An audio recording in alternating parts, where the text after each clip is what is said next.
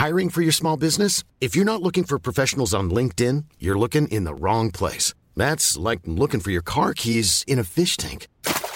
LinkedIn helps you hire professionals you can't find anywhere else, even those who aren't actively searching for a new job but might be open to the perfect role. In a given month, over 70% of LinkedIn users don't even visit other leading job sites. So start looking in the right place. With LinkedIn, you can hire professionals like a professional. Post your free job on linkedin.com slash people today.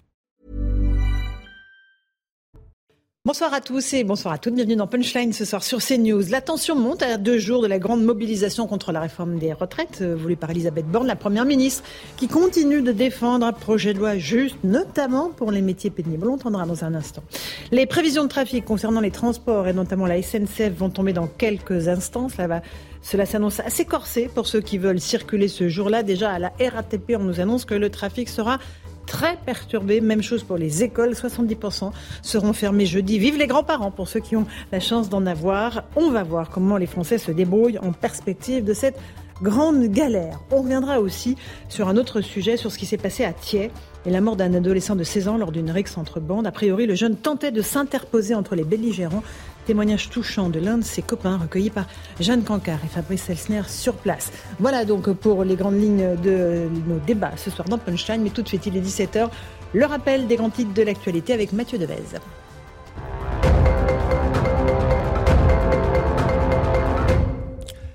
La RATP prévoit un trafic très perturbé sur les réseaux RER et métro jeudi.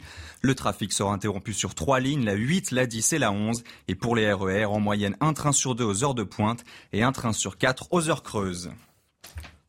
70% de grévistes jeudi dans les écoles, ce sont les prévisions du premier syndicat du primaire.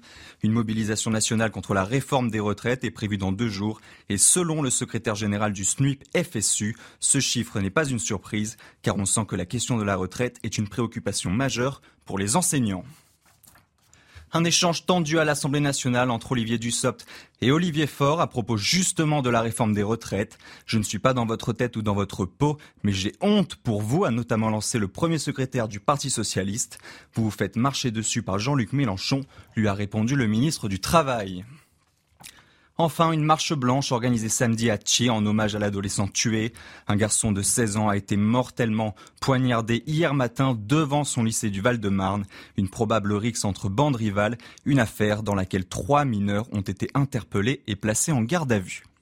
Voilà, 17h01, merci pour ce rappel des titres de l'actualité. Mathieu Devet, c'est déjà chaud à l'Assemblée. On est avec Eric Revel, le journaliste. Bonsoir Eric. Bonsoir Laurence, Nous bonsoir. sommes avec Marc Toiti, économiste. Bonsoir Marc. Bonsoir, Auteur de ce livre Reset 2, Bienvenue dans le monde d'après. Nathan Dever, agrégé de philosophie. Bonsoir, Bonsoir, à vous. Laurence. Louis de Ragnel, chef du service politique d'Europe 1. Ça chauffe déjà euh, à l'Assemblée, les noms d'oiseaux volent entre Olivier Dussopt et Olivier Faure qui étaient ensemble au Parti Socialiste il y a quelques années avant que l'un devienne ministre, Eric Revel. C'est, Bah ça donne oui, le ton de ce qui va se passer là. hein. Bah oui, oui, bien sûr. Bah, euh, euh, Faure, Olivier Faure joue aussi une partition euh, importante pour lui puisqu'il a un deuxième tour à assurer Oui, oui, pour, euh, pour, rester à la tête du Parti du socialiste. Bon, mais c'est pas la première fois que euh, certains affichent des convictions politiques et euh, et, et ensuite euh, passent à autre chose. Hein, euh, Ah, vous voulez dire le retournement de bah, oui, est un- oui, une alors, tradition non, politique mais, mais française même ah sur le sujet des retraites, sur le sujet des retraites, Laurence. Mais vraiment. Non, mais sur le sujet des retraites, Laurence, juste, enfin, euh, tout le monde a en tête aussi la déclaration du chef de l'État Ah, en mais 2019. on l'a, on l'a. Ah, bah vous l'avez. Vous Ah, voulez si qu'on on l'écoute Ah, bah Vous voulez oui. qu'on commence l'émission Bah comme voilà, ça voilà, vous allez voir ce On qu'il disait commence en bien. 2019 On va voir les les prévisions de trafic SNCF dans un instant. Vous inquiétez pas, ça va être absolument un cataclysmique. Et RATP on nous annonce déjà trafic très perturbé. Je pense que jeudi, il faut mieux qu'on se dise tous, voilà, ça va être compliqué. Si vous pouvez télétravailler, télétravailler.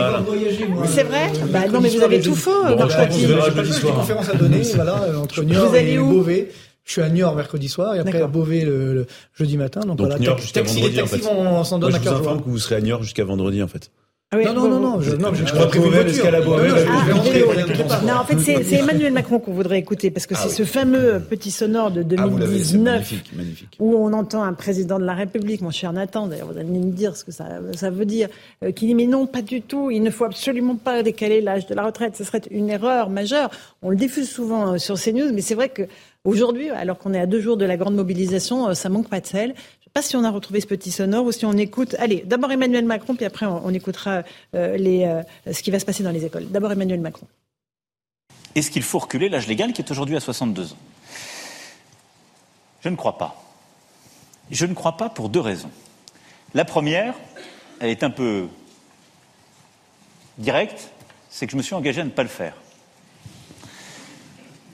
Je pense que c'est quand même mieux, sur un sujet aussi important, de faire ce qu'on a dit. Puis la deuxième raison, c'est que tant qu'on n'a pas réglé le problème du chômage dans notre pays, franchement, ce serait assez hypocrite de décaler l'âge légal. Je veux dire, quand aujourd'hui on est peu qualifié, quand on vit dans une région qui est en difficulté industrielle, quand on est soi-même en difficulté, qu'on a une carrière fracturée, bon courage déjà pour arriver à 62 ans. C'est ça la réalité de notre pays. Alors on va dire non, non, il faut maintenant aller à 64 ans. Vous savez déjà plus comment faire après 55 ans. Les gens vous disent les emplois c'est plus bon pour vous. C'est ça la réalité. C'est le combat qu'on mène. On doit d'abord gagner ce combat avant d'aller expliquer aux gens, mes bons amis, travaillez plus longtemps. C'est le délai légal. Ce serait hypocrite ah, c'est un peu cruel. Hein. C'est cruel. Il y a eu une élection présidentielle entre temps, la situation a changé. mais sur le fond. Euh... Non, mais ça s'est empiré au plan économique. Donc le, taux d'emploi des, des seniors est encore pire. Donc bah, ça, c'est encore pire. C'est encore pire, une situation où euh, il y a encore moins d'activité économique. Mais c'est ça, moi, ce qui est incroyable, c'est ce déni de réalité en permanence. Donc ah, il y a quelques années, c'était possible parce que justement, bah, on se souvenait plus. Hmm. Aujourd'hui, il y a, il y a bon, les réseaux sociaux, puis bon, on, on a voilà. On a des archives, en fait. On n'osait pas trop les, les, sortir. Et maintenant, on voit ça aujourd'hui. Mais surtout, encore une fois, par rapport à ce qu'on dit sur, euh, sur les vies du SOP, c'est que voilà, euh, on retourne sa veste très facilement. Donc, c'est quoi la conviction?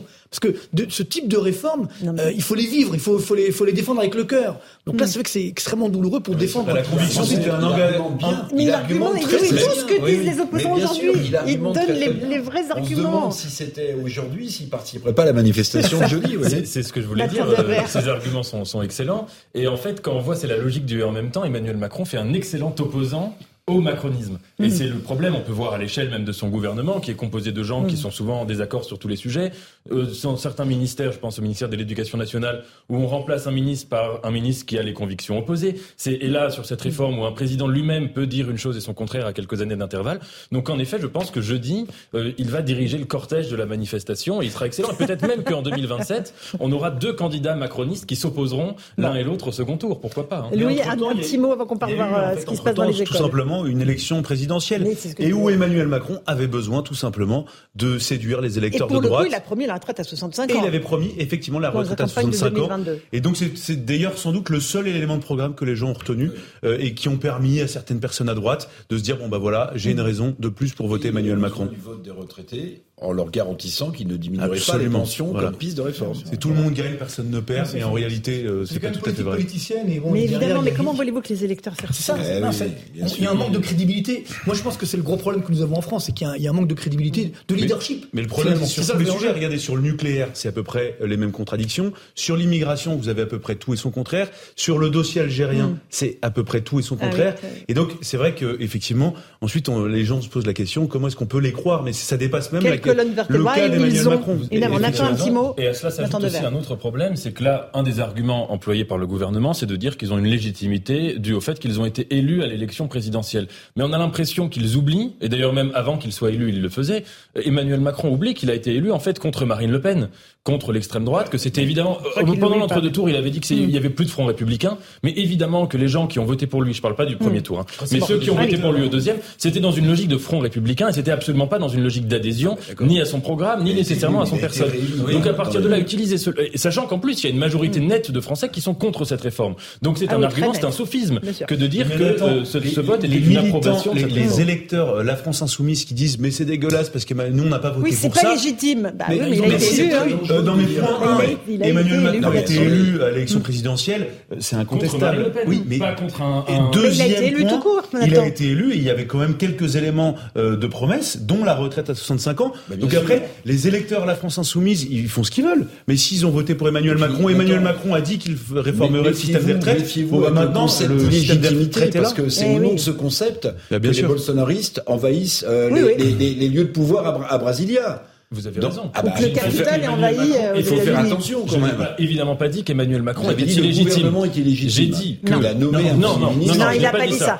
J'ai dit non, j'ai pas dit ça. J'ai dit que quand il a été élu, on va repasser les propos de Nathan Devers que nous avons archivés. Non, ce n'est pas ce que j'ai dit. Non, j'ai dit que quand il a été élu en 2017 et en 2022, dans les deux cas, je ne parle pas des électeurs du premier tour, mais dans le deuxième, c'était les gens qui ont voté contre Marine Le Pen, c'est-à-dire contre l'extrême droite, qui était dans une logique de front républicain, et qu'à partir de là, pas. Un président, c'est comme Jacques Chirac en 2002. D'ailleurs, lui-même avait fait la même chose. Il n'avait pas tiré euh, des conséquences pour rassembler. Mhm. Mais un président élu contre Marine Le Pen euh, ou Jean-Marie, euh, c'est un président qui n'est pas élu pour son programme, qui est un président qui, en quelque sorte, Vous pensez que c'est la même chose, Jean-Marie Le Pen et Marine Le Pen commun. Vous pensez pas que c'était la même chose entre Sarkozy et, Attendez, attendez, je pose une question. Il y a naturellement moins d'électeurs euh, qui ont voté pour Emmanuel Macron aux dernières élections que euh, Jacques Chirac qui avait fait 80% contre Jean-Marie Le Pen. Mmh. Mais ceux qui ont voté pour lui et qui n'avaient pas voté pour lui au premier tour, c'était évidemment dans cette logique-là de ne pas voter pour Marine Le Pen et d'empêcher Marine Le Pen d'arriver au port du pouvoir. C'était absolument pas une adhésion au programme d'Emmanuel Macron. Et si ça avait été n'importe quel candidat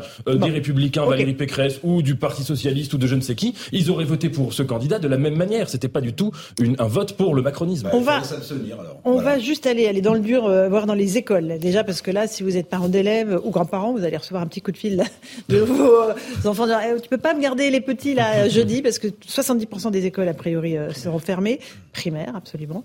Merci pour la précision, Louis Dragnel. On va partir, mais aucun problème. on est dans la co-construction dans cette émission.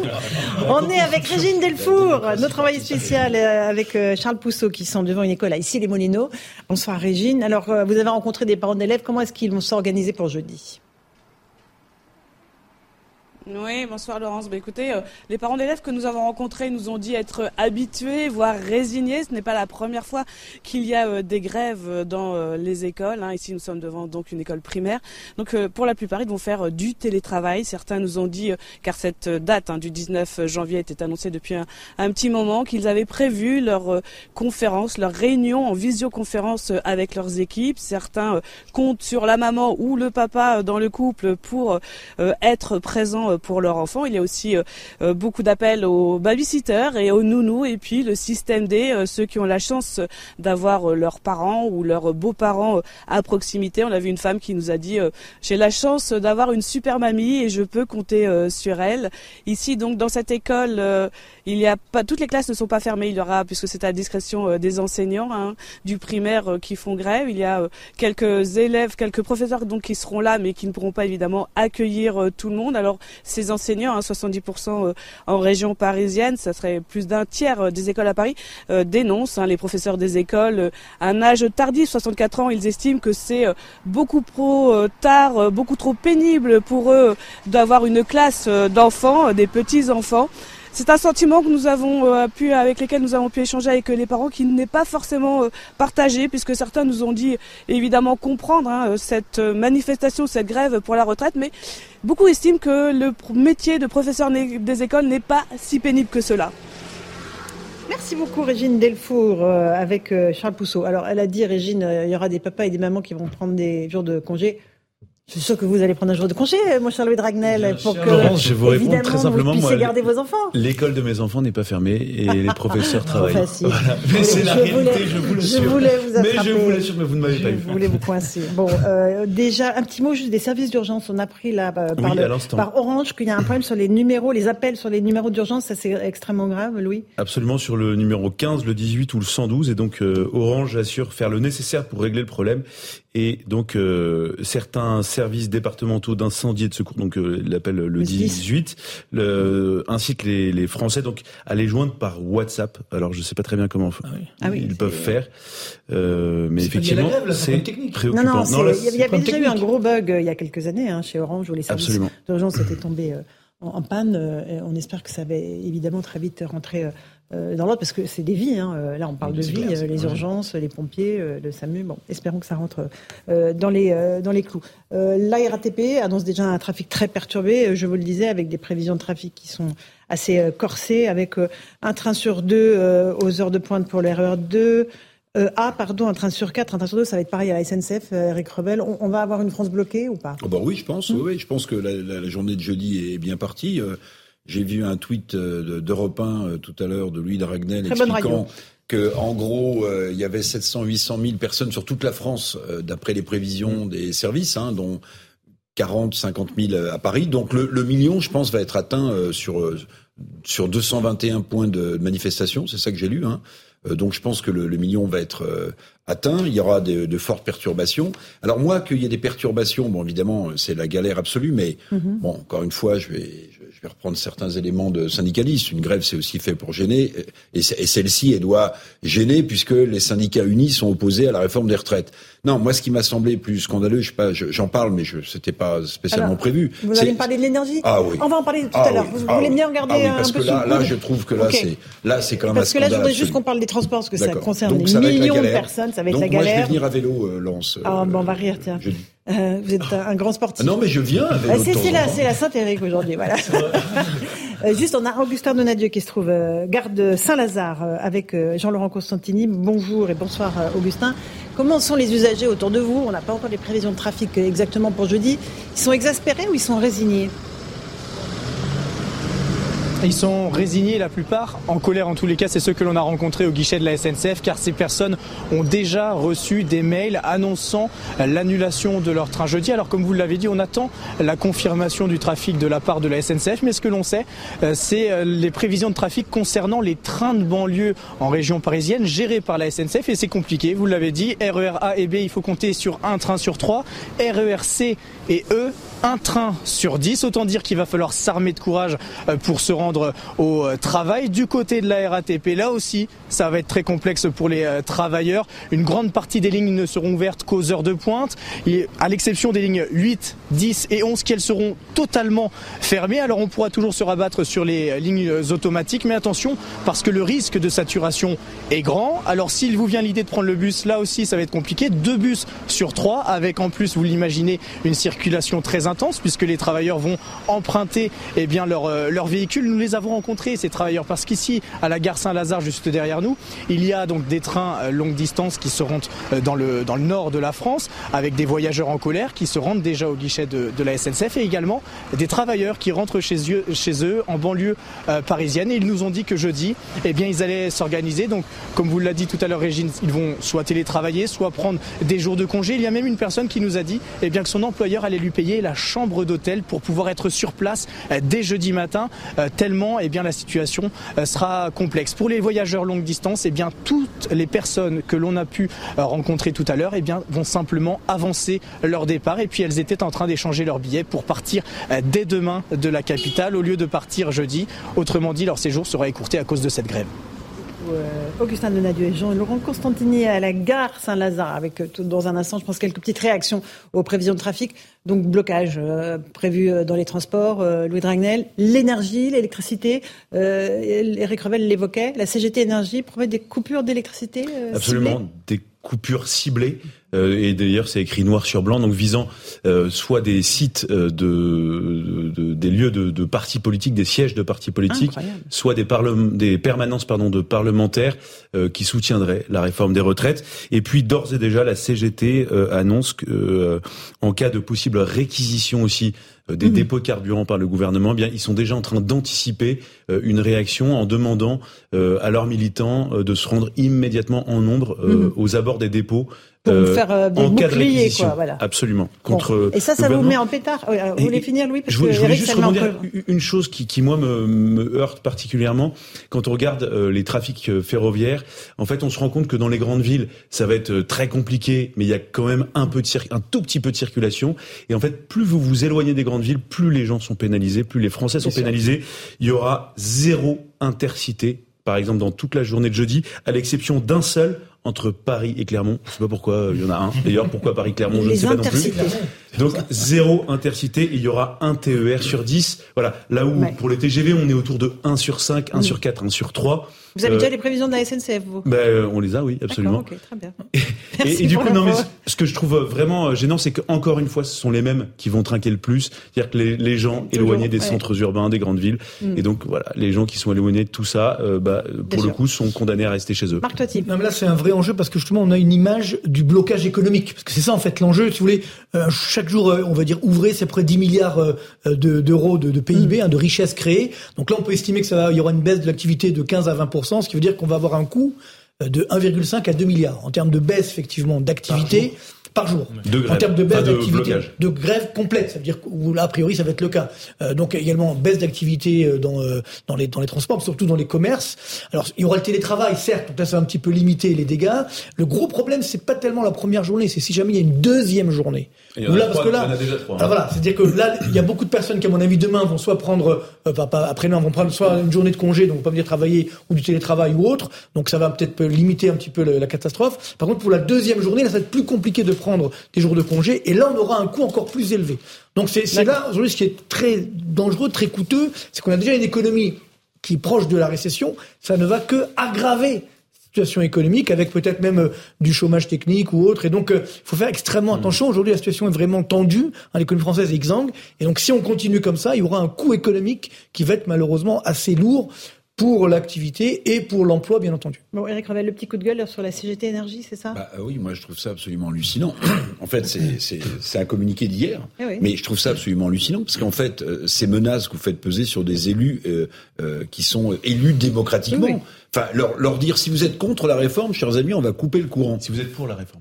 Si vous êtes pour la réforme, pardon, on va vous couper le courant. Si vous êtes contre, c'est gratuit. On va vous apporter des embauches supplémentaires. Je pense Mais moi, je trouve ça absolument euh, scandaleux. ils disent un peu plus, hein, ils disent, on va aller voir ceux qui veulent la réforme, qui la soutiennent, ceux-là, on va s'occuper d'eux. On va aller les voir dans leur permanence, on va aller discuter avec eux, puis s'ils comprennent pas, on les ciblera dans les cours. Je lisais quelque chose qui est à vérifier parce que je suis pas juriste, mais ça tombe euh, sous euh, sous le code sur le sous le code pénal. C'est-à-dire que absolument, mais jamais aucune personne en France n'a été condamnée. Il y a un cas qui remonte à il y a quelques années et in fine, euh, on a le, je crois que c'est la Cour de cassation qui avait considéré euh, que ce n'était pas une faute lourde euh, de couper la ligne d'un particulier ou d'une administration. ce qui est dangereux, c'est de confidentialité, non, de confidentialité, de déontologie. C'est-à-dire que finalement, on peut aujourd'hui savoir qui, sur quel réseau. C'est extrêmement dangereux. C'est euh, 1984, quoi. on est complètement épié et donc on est contrôlé. Non, c'est-à-dire on est dans le monde d'après, mon cher C'est ça, c'est exactement. C'est le monde d'après. On est 7 c'est bien ça. Et puis juste, si, vous me permettez, sur les chiffres qui ont été donnés, c'est les syndicats qui les donnent euh, à la SNCF pour expliquer ce qui va se passer jeudi. C'est bien ça, le trafic. Hein. Mais la question que je me pose toute bête, c'est que quand vous s'il n'y a plus de moyens de transport, s'il n'y a pas d'intercité, s'il n'y a plus de métro, s'il n'y a pas de tramway, les gens ils peuvent pas. Non, non. Les, les gens ils peuvent pas venir travailler. ah oui. Bah oui, les gens ne peuvent pas venir travailler. Donc dans ces cas-là, est-ce qu'ils sont comptabilisés ou pas comme étant des grévistes? Ah bah ça n'a ah rien à voir. Non, non, parce que le, bah quand vous il y a une déclaration à faire, très bien, très bien. Mais si vous êtes empêché d'aller travailler, comment vous justifiez que vous avez été empêché d'aller travailler? Ah bah parce que vous dites que votre train a été supprimé. Ah si, si, ça pour le coup, c'est. Ouais, ouais, Ben on verra, on verra si si si euh, syndicalement. Faut demander des bons de transport pour dire que votre train ne circulait pas. Voilà. Bon, ben voilà. Mais, mais vous voyez, de Céline euh, Enfin, c'est assez compliqué. En revanche, il y a toujours la question de la menace de blocage des dépôts de carburant et de l'acheminement du carburant qui pourrait être contre-productif euh, euh pour les syndicats, puisque à un moment, il y a beaucoup de Français qui auront besoin de leur voiture et qui seront exaspérés euh, si euh, ils peuvent pas faire leur, plein d'essence, tout simplement. Parce qu'à mon avis, là, ce qu'il faut aussi dire, c'est que les syndicats jouent gros joue peut-être aussi gros que le gouvernement essaye de jouer gros de son côté avec la réforme. C'est-à-dire quand même que la leçon des dernières années, c'est que les syndicats ont perdu en représentativité, en attractivité entre guillemets, et en capacité d'exprimer euh, la colère publique dans le cadre de lutte sociale. Le moment des Gilets jaunes a été un moment majeur où les syndicats ont été complètement euh, court-circuités, ils étaient inexistants et, et, et, leur voix ne comptait absolument plus dans le paysage de la, de la colère sociale. Euh, récemment, on a vu euh, des collectifs de, de médecins se former de manière parfois anonyme sur les réseaux sociaux, sur Internet, donc toujours aussi en court-circuitant cela. Et il me semble que Là, on a affaire quand même, du point de vue du mode d'emploi de, cette journée de jeudi, à un scénario, je dirais, à l'ancienne, mhm. ou old school, pour parler en, anglais dans, dans, Punchline. Je sais que c'est interdit. C'est interdit, aucun anglicisme. Je, je, retire jeudi à l'ancienne. Vous rappeler vos jeunes années. Exactement. Et, donc, on a ce scénario à l'ancienne. Et, à mon avis, tout l'enjeu, c'est qu'évidemment, si les, les syndicats n'existent plus, ça donne aussi la porte ouverte à une certaine forme de violence, mais les syndicats doivent montrer de leur, je parle du point de vue de leur propre rationalité, qu'ils gardent une certaine forme de radicalité. Et s'ils passent juste pour des gens qui sont des corps euh, représentatifs, mmh. euh, qui en fait sont en train de composer avec le gouvernement ou de jouer leur propre partie de communication, eh bien évidemment ils perdent en influence. Donc la grande question, c'est est-ce que peut-être on assiste, vous savez, il y a beaucoup d'intellectuels de gauche qui pensent que le modèle de la manifestation et de la grève est un modèle complètement désuet, euh, 19e ou, ou qu'on a vu aussi au 20e siècle, mais qui ne, comptera plus au 21e mmh. siècle. Il y aura d'autres formes de lutte sociale. Donc peut-être d'autres formes, des formes de, de, désobéissance civile, de résistance civile, de non violente, ou, ou, ou, parfois, plus, parfois certains intellectuels de gauche qui prônent même des réformes, des, des, modalités beaucoup plus radicales, même de violence. Donc là, ou type gilet jaune. Mm. Donc là, peut-être qu'on est en train d'assister, c'est en tout cas un moment majeur. Est-ce que ce modèle-là existe encore et compte pour exprimer les problèmes du XXIe siècle Réponse effectivement euh, dans la rue. Euh, Réponse jeudi. Avec, euh, on verra le nombre de manifestants, un chiffre police. Oui, mais c'est un test important. C'est-à-dire que si effectivement il n'y a pas beaucoup de monde, à ce moment-là, la réforme passera, je pense, assez facilement. Donc c'est un, vrai test. Et à contrario, si jamais on multiplie ce, nombre de jours de grève, il y aura un impact économique. Et est-ce que le gouvernement pourra résister comme ça durablement C'est pas forcément évident. Et puis ça peut faire tâche d'huile. Si effectivement la première journée fonctionne bien, d'autres vont se dire, bah, tiens, j'y étais pas, ben moi je vais me rattraper à la deuxième, et ainsi de suite. Le premier jour, ça va aller, tout le monde aura tout prévu. Mais le deuxième jour et le jour d'après, ça va être compliqué. et puis là, il y aura vraiment des blocages, par exemple, sur, euh, les raffineries, etc. On voit bien que. Arrêtez, vous allez euh, encore faire flipper les gens, ils vont aller à la station. Non, bah, c'est déjà le cas, je pense que c'est déjà le cas, hein, encore une fois. Euh, prévenir que guérir. Vous avez fait votre plein tous ah, moi, j'ai plus de voiture. Moi, ça y est, depuis, depuis Hidalgo, j'ai arrêté, j'ai vendu ma voiture. au gasoil. L'avantage du gasoil, c'est que. Il y en a c'est qu'il y en a partout. Absolument. Allez, une petite pause. On se retrouve dans un instant. On parlera justement du côté sécurité de ces manifestations parce qu'il y a le risque, évidemment, d'une certaine forme de violence radicale et notamment du retour des Black Blocs. On verra comment les, commerçants, notamment, s'organisent en prévision de cette grande manifestation. A tout de suite dans Punchline sur CNews. 17h30, on se retrouve dans Punchline sur CNews. Mathieu Deves, c'est tout de suite pour le rappel des grands titres de l'actualité.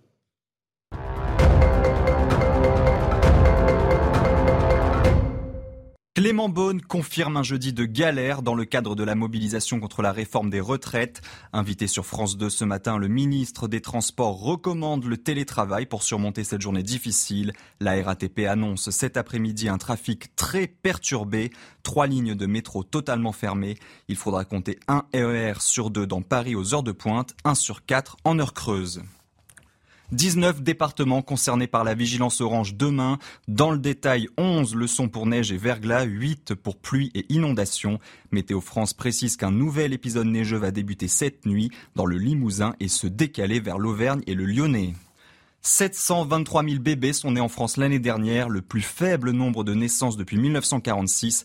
Moins de bébés et des personnes plus âgées, c'est le bilan publié par l'INSEE. Selon l'Institut, la France compte aujourd'hui plus de 68 millions d'habitants. Merci beaucoup Mathieu pour ce rappel des titres de l'actualité. On est toujours avec euh, Louis de Ragnel, avec euh, Nathan Dever. Nous accueillons Jean-Christophe Couvi, bonsoir. Bonsoir. Secrétaire national unité SGP, évidemment policier. Euh, Marc Toitier est là et Eric Revel. Un tout petit mot d'ailleurs sur les mobilisations de Jeunny. Elles s'annoncent massives. Louis, déjà vous avez quelques chiffres à nous donner sur le nombre de personnes attendues dans les villes. Alors, peut être pas faire toutes les villes, mais en gros. Bon, au niveau national, c'est entre 550 000 et 750 000 personnes, autour de 221 actions. Et donc, parmi ces 550 000 à 750 000. Euh, les services de renseignement du ministère de l'Intérieur anticipent 50 000 à 80 000 personnes à Paris. Et du coup, dans les villes, les villes les plus citées, en tout cas, qui, vont attendre le plus de manifestants, j'essaie de retrouver mes notes. Je vous le donnerai dès que j'ai retrouvé ça. Christophe Couvier, en tout cas, il y a un dispositif de sécurité important dans les grandes villes, notamment Paris. Oui, euh, Paris, euh, il y, a, beaucoup de forces mobiles qui, sont, qui sont réquisitionnées, effectivement. Il y a beaucoup de, CRS, notamment. On a plus de 30 compagnies qui, vont venir. Mmh. Euh, l'idée, c'est que ce soit un grand rassemblement populaire, parce que c'est un sujet de société, sociétal, c'est l'avenir de notre société aussi.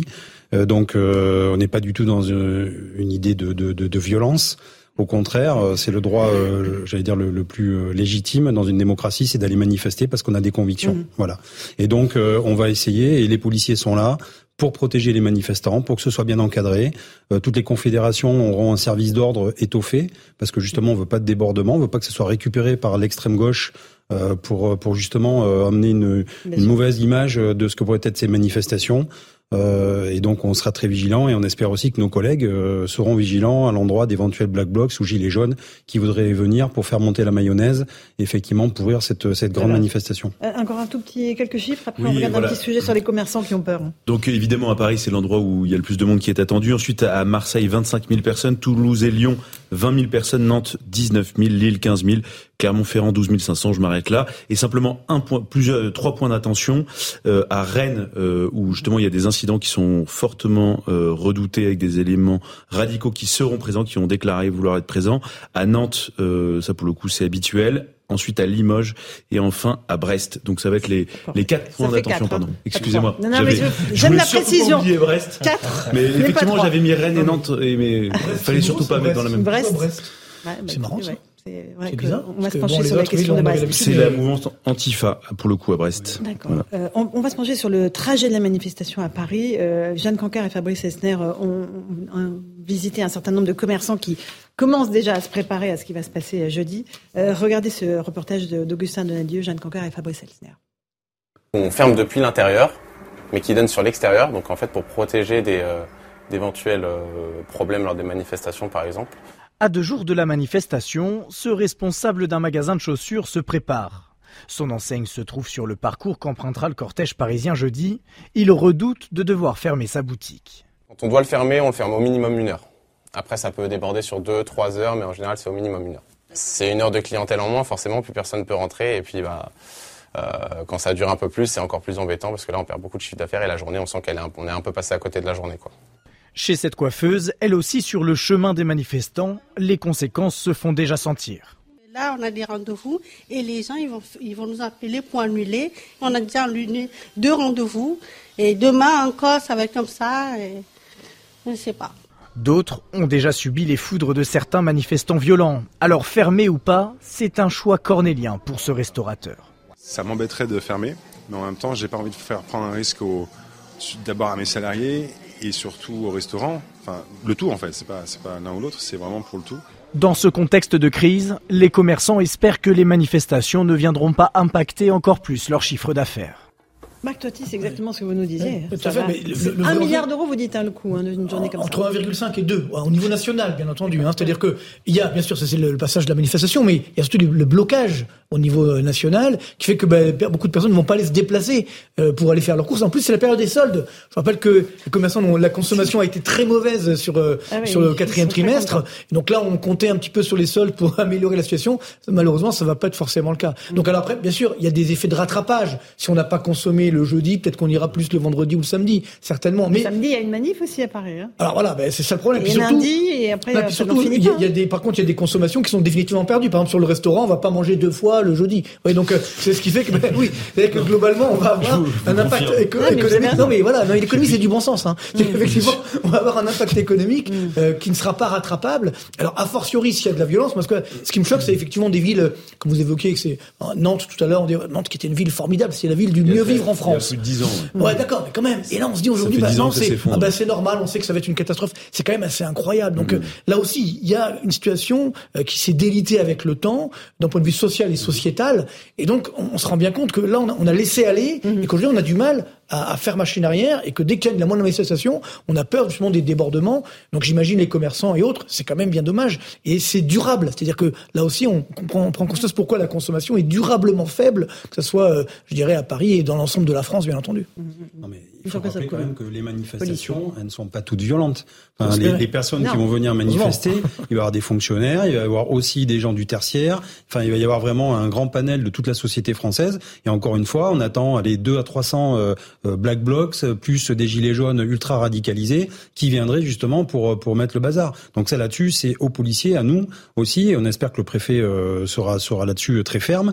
dès qu'on dès qu'on va pouvoir détecter des mmh. groupes qui se préparent et qui sont en train de s'équiper de leur sauter dessus, les interpeller et les ramener au poste entre guillemets et laisser les gens s'exprimer, euh, euh, j'allais dire pacifiquement. Euh, leurs, Jean-Christophe pour les, les policiers qui vont manifester, comment ça va se passer Alors ça va se passer que un, vous serez des cibles. Oui, ces fameux bah, radicaux, ça y est, les, éléments radicaux. Deux, comment vous faites Vous quittez la manif pour aller interpeller, puis vous revenez dans la manif Non, non. Hein. alors effectivement, nous, on n'a pas le droit de grève.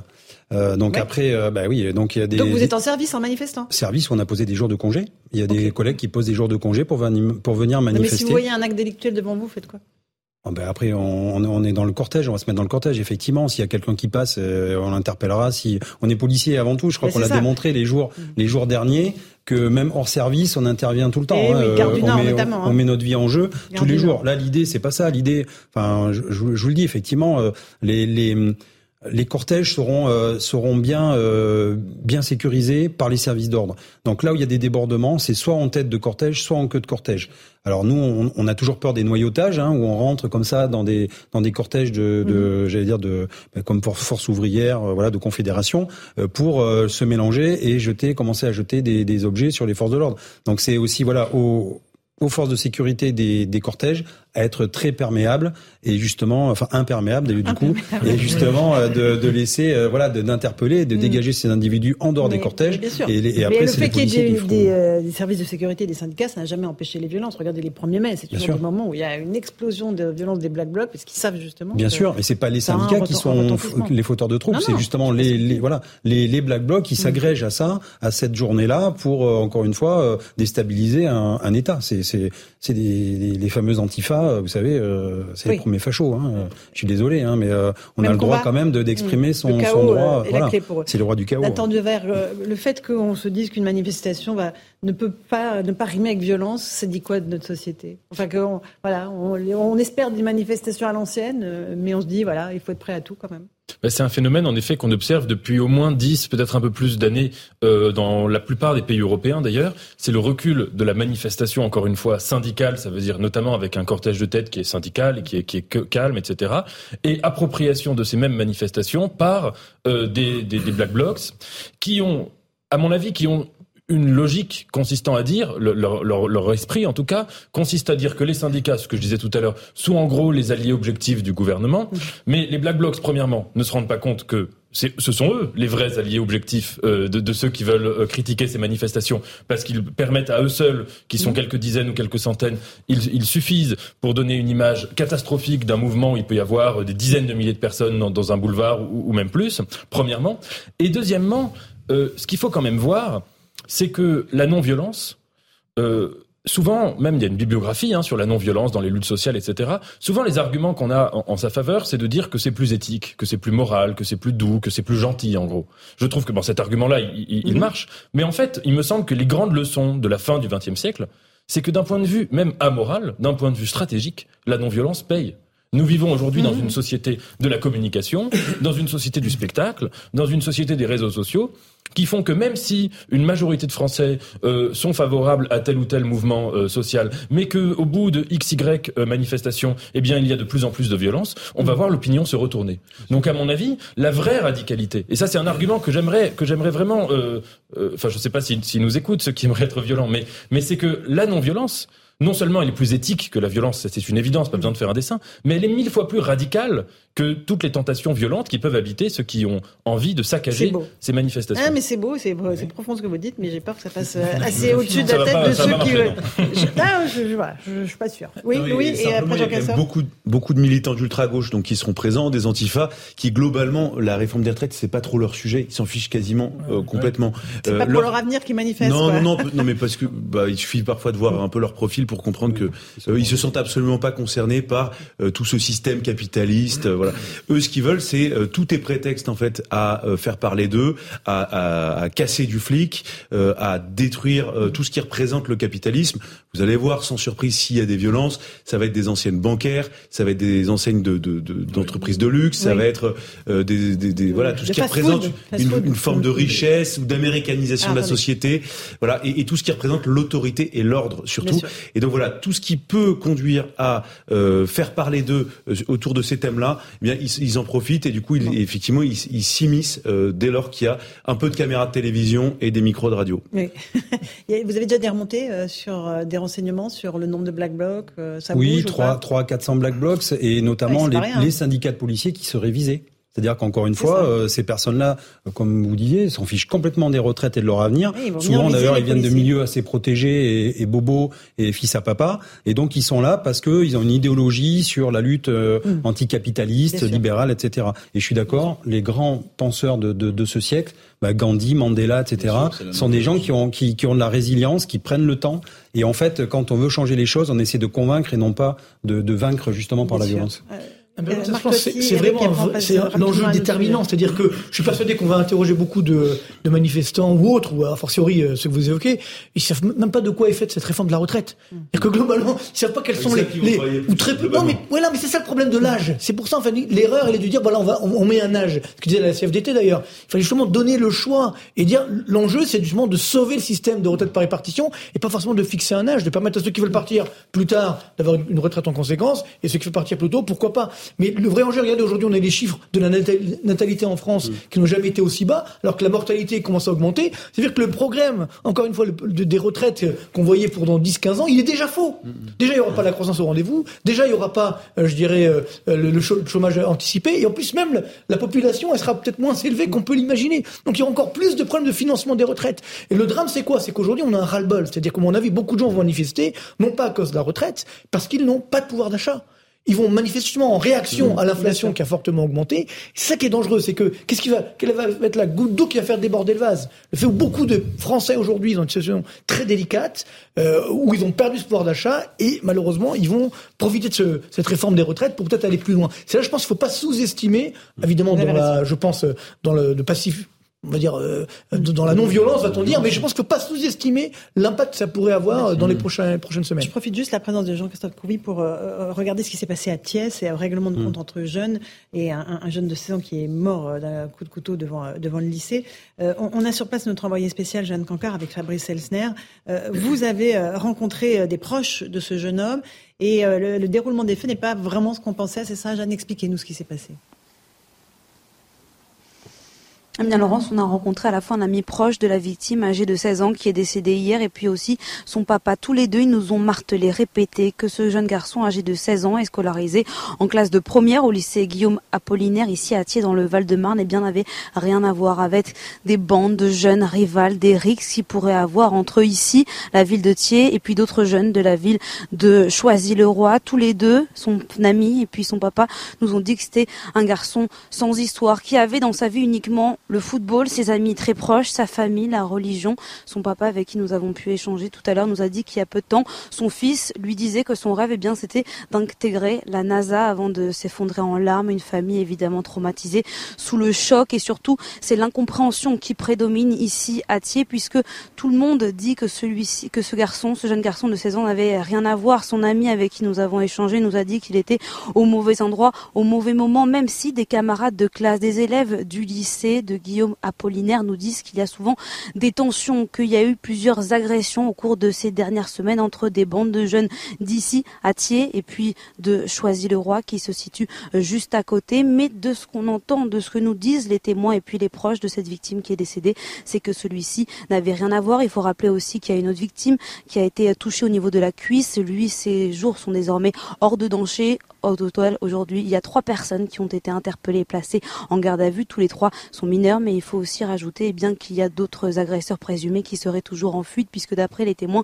il y avait au total une dizaine de personnes qui ont participé à cette bagarre. Et puis dernière information que nous a communiqué tout à l'heure la famille, c'est qu'une marche blanche sera organisée samedi après-midi en hommage à la jeune victime de 16 ans. Merci Jeanne Cancar et Fabrice Seltner. On va écouter euh, Johan, le, meilleur ami euh, de la jeune victime de 16 ans, écouter ce qu'il nous dit euh, de ce qui s'est passé et de ce qui était son ami. C'est vraiment une personne qui n'était pas dans les histoires. Il cherchait aucune embrouille, vraiment aucune. J'ai entendu, c'était un, vendeur de, de, de, stup ou je ne sais quoi. C'est vraiment pas une personne comme ça. Quand j'ai entendu ça, moi, j'étais cassé. Parce que c'est une personne, elle était vraiment dans son coin. Surtout lui, vraiment lui. Vraiment, j'ai jamais entendu une histoire sur lui. Mais c'est le destin. Dieu, il fait jamais les choses par hasard. Moi, je vous dis, Tidjane, c'est un ange. Moi, je, je, le souhaite et je sais que il est parti, on lui a ouvert les portes du paradis. Voilà pour euh, ce témoignage émouvant de, de, de l'ami de ce jeune c'est possible voilà, qu'il se soit juste euh, interposé dans la bagarre et que ce soit lui qui a pris le coup de couteau, Jean-Christophe Couvi Oui, mais, mais, combien de jeunes on perd comme ça depuis 10, euh, 20 ans euh, C'est ça qui est terrible. Il y a une fascination pour la violence dans, dans, dans cette jeunesse. je, je, profite qu'il y, ait un, un philosophe quand, quand l'être humain a besoin de trois choses dans la vie. La première, c'est se nourrir, se loger et trouver son identité. Et ces jeunes-là, ils trouvent leur identité justement dans la violence parce qu'ils sont quelqu'un. Alors, je parle pas de, de, la victime, mais mais nous, ils se trouvent donc cette identité dans, dans la violence pour pour montrer qu'ils sont quelqu'un, qu'ils font ils font partie d'un territoire, euh, qu'ils ont une voilà une espèce d'autorité naturelle, ils sont reconnus euh, comme tel, avec mhm. une image qui renvoie de Caïd, parce que c'est aussi à la mode, euh, notamment dans la culture, euh, dans, dans, à la télévision, dans les séries, etc. Il y a une fascination pour cette violence et pour le mal. Et, et donc moi, ce que je vois, c'est que mes collègues, ça faisait déjà 15 jours qu'ils essayaient de séparer les bandes, effectivement, entre Choisy Laurent, le roi, pardon, et, mhm. et, et là et les roses. On savait qu'il y avait des différends, on savait qu'il y avait des matchs retours qui étaient annoncés. Il y a eu des interpellations, il y avait eu quatre déferments, alors 15 interpellations, quatre déferments. Dans les quatre déferments, il y en a un qui est resté en prison et trois autres qui sont convoqués pour le mois de mars. Donc encore une fois, dans la tête de ces jeunes, mhm. euh, quand on, on, on, est interpellé et qu'on est convoqué ultérieurement pour s'expliquer, ça veut dire qu'en fait on est libéré et donc on doit rien, euh, on doit rien à la justice. Voilà. Il faut, il faut vraiment et je, c'est compliqué à expliquer, mais pour moi, il faut vraiment qu'il y ait des sanctions. Et, et dès immédiate. Lors que, immédiate. Et dès lors que effectivement euh, pour les juges et puis pour, pour une certaine pensée, un mineur, c'est quelqu'un, un mineur délinquant, c'est quelqu'un qui est en danger. Donc en fait, le mineur délinquant, ça devient une victime. Mais il faut vraiment à un moment donné se dire que c'est un vrai délinquant mhm. et que quand il y a des alertes comme ça depuis tout petit et qu'on voit le, le, le, jeune grandir, tomber dans la délinquance, il faut vraiment que les pouvoirs publics fassent quelque chose et ne laissent pas euh, euh comme ça des, des, des gamins euh, livrés eux-mêmes dans des bandes. Alors, ce qui est intéressant aussi s'agissant de Thiers, euh, c'est que l'auteur le, présumé, en tout cas, de, de, de la mort de, de l'adolescent, euh, était visé par un contrôle judiciaire qui l'empêchait d'aller à Thiers, sauf euh, pour se rendre à l'école de Thiers où il était scolarisé. Et donc ça pose ensuite la question, euh, et, et c'est vrai que les, les, réponses, parfois on a l'impression de pousser au bout euh, les réponses pénales et tout ça. Est-ce qu'il fallait, par exemple, déscolariser l'enfant ou le scolariser ailleurs, le faire sortir définitivement du département? Et, et, et c'est vrai qu'à posteriori, on est souvent là aussi pour pour dire, bah voilà, il fallait faire ci, il fallait faire ça. Mm. mais, mais manifestement, dans ce cas-là, alors moi je, je l'ai suivi parce que j'ai appris ça, mais, mais la justice a quand même euh, voilà, mis cet enfant sous contrôle judiciaire et il pouvait simplement aller à l'école à Thiers. Et il fallait peut-être le déscolariser ou le...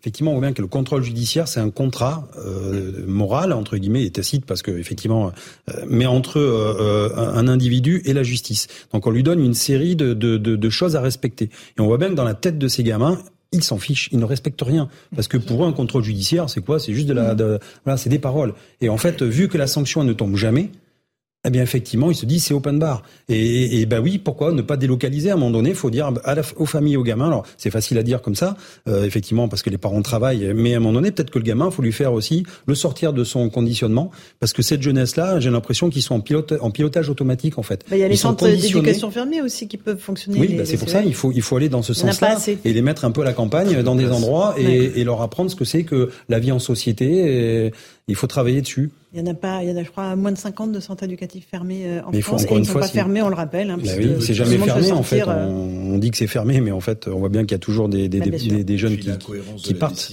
Quand même, Un tout petit mot, Eric, allez-y et dire il peut aller dans son lycée, mais pas à Thiers. Si vous allez dans un lycée qui est à Thiers, vous allez. Non, non, non. Ben, il, a, il, a, juste le droit d'aller au lycée, donc il a le droit d'aller sur le chemin. Ben, c'est ce que je vous dis. Oui, oui, ben, donc il va à Thiers. Bon, enfin, c'est ça... non, non, mais, non, mais c'est c'est pas un avis là pour le coup, c'est expliquer la, la décision euh, pour éviter sa déscolarisation. En fait, de la décision. Mais voilà, c'est ça que je voulais expliquer. Ce qui est incroyable, c'est que un dernier mot. Effectivement, euh, je viens de là-bas, comme vous le savez, parce que c'était mon lycée quand j'étais jeune. Mais c'est vrai que bon, il y avait des bagarres, tout ça, etc. Mais là, il y a un meurtre. C'est-à-dire que ça va beaucoup plus loin. C'est pas, c'est pas un règlement de compte où voilà, on, on, s'est, on s'est excité, on s'est bagarré. C'est, c'est un meurtre. Donc, euh, et, donc là, il y a un problème d'impunité. Effectivement, on se dit, mais finalement, ça va me coûter quoi? Mmh, Donc c'est mmh. ça qui est dangereux. C'est-à-dire, on, on, arrive beaucoup trop loin. Donc il faut réagir en amont, euh, ce qui était le cas à notre époque où il y avait quand même un minimum de respect de la police notamment, qui a plus aujourd'hui malheureusement. Merci Marc Toiti. On se retrouve dans un instant dans Punchline sur CNews et sur Europe 1. On revient sur la grande mobilisation contre les retraites ce jeudi noir. À tout de suite.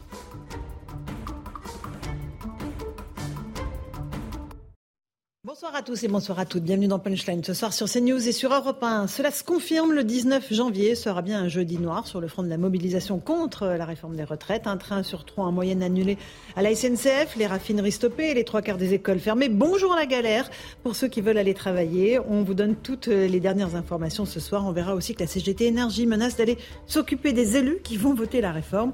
Est-ce que cela vous choque? On entendra vos réactions. Enfin, autre question, y aura-t-il du monde dans les rues? Les syndicats vont-ils réussir à mobiliser plus d'un million de personnes selon l'objectif qu'ils se sont fixés Il faut remonter à 2010 et la réforme Fillon pour arriver à de tels chiffres. Voilà pour les grandes lignes. On en débat dans un instant, juste après le rappel des grands titres de l'actualité de 18h.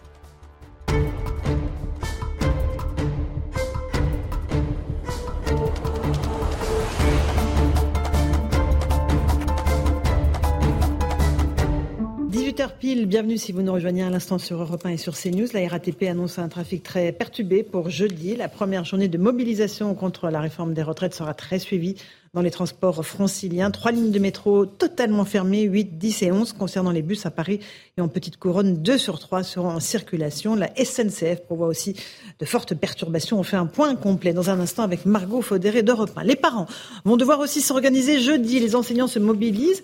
70% d'entre eux seront en grève jeudi sur le SNUIPP FSU. Le premier syndicat du primaire ajoute qu'au moins un tiers des écoles du pays seront complètement fermées. À l'Assemblée nationale, le texte sur les retraites doit être examiné du 6 au 17 février. Mais déjà, dans l'hémicycle, le ton monte. Écoutez Olivier Dussopt, ministre du Travail, interpellé euh, par euh, un de ses anciens camarades du Parti socialiste. Le ministre du Travail dénonce une manipulation de l'opposition. Manifester une opposition à un désaccord, c'est la démocratie inciter les gens à manifester en leur mentant, en exagérant, en, tenant des propos outranciers, en expliquant qu'on va travailler jusqu'à la mort, c'est de la manipulation. C'est faire peu de cas de la dignité de ceux que vous appelez à manifester. Madame pour le ministre du Travail en colère. Et puis la CGT Énergie, je vous le disais, met en garde. Elle envisage des coupures de courant ciblées contre les élus qui soutiendront la réforme des retraites. Une action que condamne le secrétaire général de la CFDT, Laurent Berger, qui était à l'Assemblée également, lui, cet après-midi. J'appelle euh, massivement les salariés à manifester euh, euh, le, 19. Je les appelle aussi à signer la pétition contre le report de l'âge légal à 64 ans massivement. Et ça, c'est les actions que nous entendons mener. Aucune autre action qui serait une mise en cause des biens et des personnes ne verrait l'approbation de la CFDT. Une enquête pour harcèlement moral et sexuel ouverte à l'encontre de Noël Legrette. Elle fait suite au témoignage de Sonia Swid, agente de plusieurs joueurs internationaux. Elle, publiquement, elle a publiquement dénoncé le comportement sexiste de l'ancien président de la Fédération française de football, mis en retrait la semaine dernière. L'enquête a été confiée à la brigade de répression de la délinquance contre la personne. Enfin, 723 000 bébés sont nés en France l'an dernier, le plus faible nombre de naissances depuis 1946. Écoutez bien, moins de bébés et des personnes plus âgées. C'est le bilan publié par l'INSEE. Selon l'Institut, la France compte aujourd'hui plus de 68 millions d'habitants. Voilà, il est 18h02, on se retrouve sur le plateau de Punchline. On évoque évidemment cette réforme des retraites, cette mobilisation qui s'annonce assez forte pour jeudi. Louis de Ragnel est là, chef du service politique d'Europe 1. Bonsoir Louis. Bonsoir Laurence. Nathan Dever, agrégé de philosophie. Bonsoir, à vous. Jean-Christophe Couvier, la secrétaire nationale et unité SGP, policier bien sûr. Margot Faudéré d'Europe 1. Bonsoir, Margot. Et Eric Revel, euh, journaliste. Euh, on va commencer par la mobilisation. Elle s'annonce importante, je vous le disais. Les organisations vivent le million euh, de personnes dans les rues, évidemment pas seulement à Paris mais en région. On va faire un point complet avec William Molinier du service police-justice d'Europe 1. William, est-ce qu'on a des chiffres déjà de prévision? Eh bien, le renseignement territorial comptabilise sur l'ensemble du territoire 221 actions. Euh, selon les estimations, entre 550 000 et 750 000 manifestants partout en France pourraient se euh, mobiliser. En province, les cortèges les plus fournis sont prévus à Marseille, euh, Toulouse, Lyon, Nantes et Lille. Évidemment, la manifestation parisienne sera la plus importante. 50 000 à 80 000 personnes attendues entre les places de la République et de la Nation. Ce qui est surtout redouté dans la capitale, c'est la présence de 200 à 400 euh, éléments radicaux et violents, ainsi que 400 à 600 gilets jaunes. Ils devraient se mobiliser en ordre dispersé, mais probablement de manière significative, peut-on lire dans cette note euh, du renseignement. Cette première date de mobilisation est présentée euh, par les services comme un enjeu majeur pour les syndicats. La mobilisation de jeudi doit donner le ton et montrer l'état des forces. Une inconnue, la participation des jeunes et des retraités et un point de vigilance particulier, la présence des syndicats syndicats dans la manifestation parisienne, potentielle cible de la mouvance radicale infiltrée dans le cortège. Merci beaucoup William Molinier. Justement, Jean-Christophe Coville, les policiers qui vont manifester eux aussi peuvent être pris pour cible par à la fois les éléments Black Bloc, mais aussi peut-être des, des gilets jaunes qui pourraient se réunir Oui, bah c'est ce que disent nos, nos, nos, collègues des renseignements territoriaux et nous-mêmes, nous serons des cibles parce que euh, je serai moi aussi euh, avec mes, mes collègues euh, dans la manifestation. Voilà, et ben on fera encore plus attention. Mais nous, notre idée, c'est pas d'aller pour se battre. Hein. C'est a une seule bagarre à la rigueur, c'est pour les retraites. C'est pas du tout pour le reste. Hein. Euh, donc il faut bien bien faire la part des choses. Et, et j'espère que avec mes collègues qui, qui travailleront ce jour-là, et notamment les, les, instructions du ministre et du préfet euh, sur euh, sur Paris seront euh, sans équivoque, à savoir tout de suite interpellation des petits groupes à risque. c'est vrai qu'on avait même une époque, on avait des, des préfiltrages, notamment dans les gares de banlieue, pour pour déjà essayer de de, de, de vérifier certains sacs, certaines mhm. personnes, etc. Ça va être mis en place, ça? Ben, Je le souhaite, parce que déjà, ça pourrait éviter aussi d'emmener des munitions, entre guillemets, à certains radicalisés. Voilà. Donc ça, c'est des idées qu'on peut mettre en place. Et puis après, bah, être tout de suite euh, hyper euh, j'allais dire très actif, euh, proactif, et dès lors qu'on qu'on qu'on constate qu'il y a des petits groupes qui se rassemblent pour se s'habiller en black bloc, ça bah, tout de suite c'est interpellation et et les, les, les, retirer de cette manifestation. Voilà, l'idée c'est que ça se passe très très bien et que les gens aient le droit de bah, d'utiliser encore une fois leur droit de, de, de, manifester. de, manifester. en toute liberté. Les policiers, vous êtes impactés par la réforme aussi, hein, on le rappelle. Bien sûr, nous, plus deux ans pour vous aussi. Ah ben, on prend deux ans, deux ans ferme, hein, mais sans, sans, sans sursis. Donc, à quel âge vous partez du coup? Ah ben alors là c'est normalement on peut on peut partir euh, alors on peut partir effectivement euh, on peut ouvrir nos droits euh, à 52 ans, ça mhm. serait repoussé de deux ans. Mais encore une fois, on ouvre les droits, mais il faut 27 ans de service actif et on, on part euh, quelques temps avant les autres. Euh, euh, donc c'était 57 ans, on pouvait prendre notre retraite à condition. C'est en fait, le, la base, le basculement entre la décote et, et, et la surcote. Voilà. Donc là, on prendrait pareil deux ans de plus. Louis Dragnel, il y a les policiers surveillent quand même un certain nombre de villes. William le disait avec des éléments quoi, radicaux de gauche euh, et de l'ultra-droite ou pas? Non, l'ultra-droite euh, n'est absolument pas mentionné euh, dans la note que nous avons pu consulter. Mhm. Donc c'est essentiellement dans l'ouest de la France. Il y a notamment à Nantes, notamment à Rennes également, à Brest, à Limoges. et donc ce sont tous des... Enfin à chaque fois, il s'agit voilà de la mouvance d'ultra-gauche avec des gens qui sont anticapitalistes, anti-police, et donc qui veulent s'en prendre à la fois à la police, à tout ce qui représente le mhm. pouvoir, euh, ce qui représente le, le, capitalisme. Je me, je vous regarde, pardon, avec aucune ironie, mais je vous regarde parce que effectivement vous êtes mentionné à chaque ligne de, de du document qu'on a pu consulter. Vous des policiers là. Absolument, oui, oui, absolument. Et, donc à Brest avec notre ami policier. Pas vous, non, non, je dis ça pour nos auditeurs. Et donc la, la voilà, et la mouvance Antifa aussi à Brest, et à noter également voilà que le les des gilets jaunes qu'on appelait ultra jaunes mm, mm. euh, essayent de, de, faire revivre euh, leur, mouvement, et donc ont aussi ce défi voilà, mais sachant que eux considèrent déjà les gilets jaunes comme trop proche du pouvoir et, et euh, acceptant de, de, de, de, se rendre dans des manifestations euh, comme tout le monde. Donc voilà, il y, a ce groupe euh, là, à peu près un peu, tout au plus 800 personnes, mais qui va être surveillé de très près parce que aujourd'hui, on le sait bien, dans le cadre de troubles à l'ordre public, parfois une cinquantaine de personnes Ça suffit à mettre le bazar, suffit avec le bazar partout. ou à casser. Eric Revel, ah bah, une petite réaction. La violence, c'est ce qui guette cette manifestation malheureusement, mais juste un, un, un petit mot, puisqu'on se disait, on s'interrogeait sur depuis quand les manifestations sont violentes, parce que moi j'ai connu un peu plus jeune, Laurence, des 1er mai, hein, euh, mmh. qui se passaient très calmement, où vous aviez des familles, vous aviez des, des brins de muguet, enfin c'était très calme. En fait, il me semble que l'histoire de la violence de, de, à laquelle on assiste maintenant, elle a été importée des grands mouvements anticapitalistes qui touchaient les sommets du G7, vous vous souvenez? Mmh. euh, En fait, c'est à partir de ce moment-là qu'on a découvert, me semble-t-il, je passe évidemment, mmh. euh, en fait, en Allemagne, à Gênes, vous vous souvenez, et j'ai l'impression que cette violence-là, ensuite, elle s'est importée dans les, dans les manifs françaises, et c'est évidemment un mouvement anticapitaliste d'ultra gauche, mais ça a commencé à l'extérieur en fait. C'était pas, j'allais dire, c'était pas une. une mais d'ailleurs, ça m'a très marqué. manifestation, il y avait des interpellations qui ont été faites dans des aéroports français euh, pour notamment des militants qui venaient euh, d'Allemagne et qui étaient effectivement rompus à ce type de méthode et que la police française ne voulait absolument pas voir dans les cortèges. Euh, la culture de la violence, Nathan Devers euh, c'est peu à peu implanté dans nos cortèges. Oui, bien sûr, c'est très triste de voir que la culture de la violence euh, a grandi comme ça et extrêmement vite. Il y a beaucoup de responsabilités. Je pense qu'il y a une première responsabilité, c'est une idéologie euh, ou une vision idéologique complètement fausse de ce que c'est qu'une stratégie efficace, radicale, qui peut, si vous voulez, attirer l'attention à soi. Il y a peut-être une autre, un autre aspect de, de ce phénomène qu'il faut quand même voir, c'est que c'est vrai que les comment dire, les gouvernements ont tendance, quand une manifestation euh, se passe de manière républicaine, de manière calme, etc., ont tendance à moins prêter oreille. La leçon, malheureusement aussi, des Gilets jaunes, c'est que euh, ce phénomène qui a...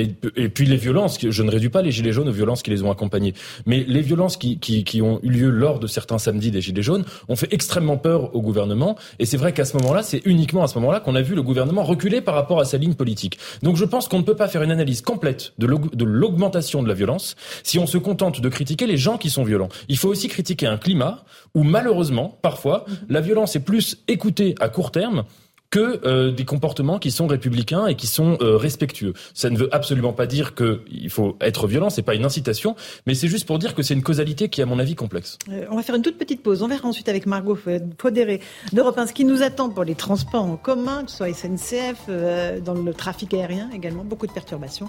voilà, pour dans un instant sur CNews et sur Europe 1 dans Punchline. À tout de suite.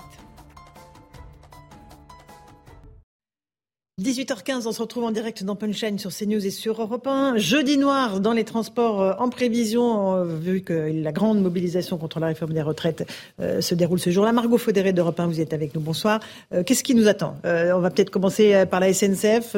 ça va être très compliqué de circuler ce jour-là? Oui, Laurence, vous l'avez dit vous-même, ce sera bel et bien le jeudi noir que les Français redoutaient. Dans les trains, le trafic va être extrêmement réduit, voire parfois totalement à l'arrêt. D'après les prévisions de la SNCF, les axes les plus touchés par les grèves devraient être l'axe est avec un TGV sur 4 en circulation et l'axe Atlantique avec un TGV sur 5. Pour les Ouigo, il faudra s'attendre à un train sur 3 et seulement un TER sur 10 en moyenne. Attention, aucun intercité ne circulera jeudi et le trafic sera fortement, fortement perturbé mmh. dans les TGV Lyria entre la France et la Suisse. En Ile-de-France aussi, le trafic va être très perturbé. Aucun RERD ne circulera entre Châtelet et la gare de Lyon. Et pour les Transiliens, attendez-vous à seulement un train sur 10 en moyenne sur les lignes K, L et N.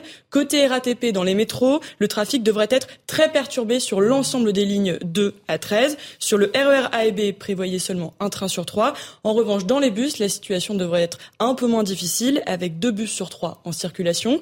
Enfin, pour les avions, un vol sur cinq pourrait être annulé à Orly, d'après les premières mhm. prévisions. Seuls les vols vers l'outre-mer ne seront pas touchés. D'accord. Même l'aérien est touché, Louis de Ragnel. Et zéro intercité. Pourquoi euh, C'est vraiment un moyen qu'utilisent les Français tous les jours pour se déplacer? Ah ben non, mais il y a quelque chose de terrible dans ce que vient de dire Margot. C'est que globalement, plus vous habitez dans les grandes villes, euh, moins vous êtes euh, gêné dans votre quotidien. Alors c'est quand même très gênant. C'est-à-dire que quand vous avez plus de RER e ou plus beaucoup de RER, e plus beaucoup de métro, plus beaucoup de TGV, c'est gênant.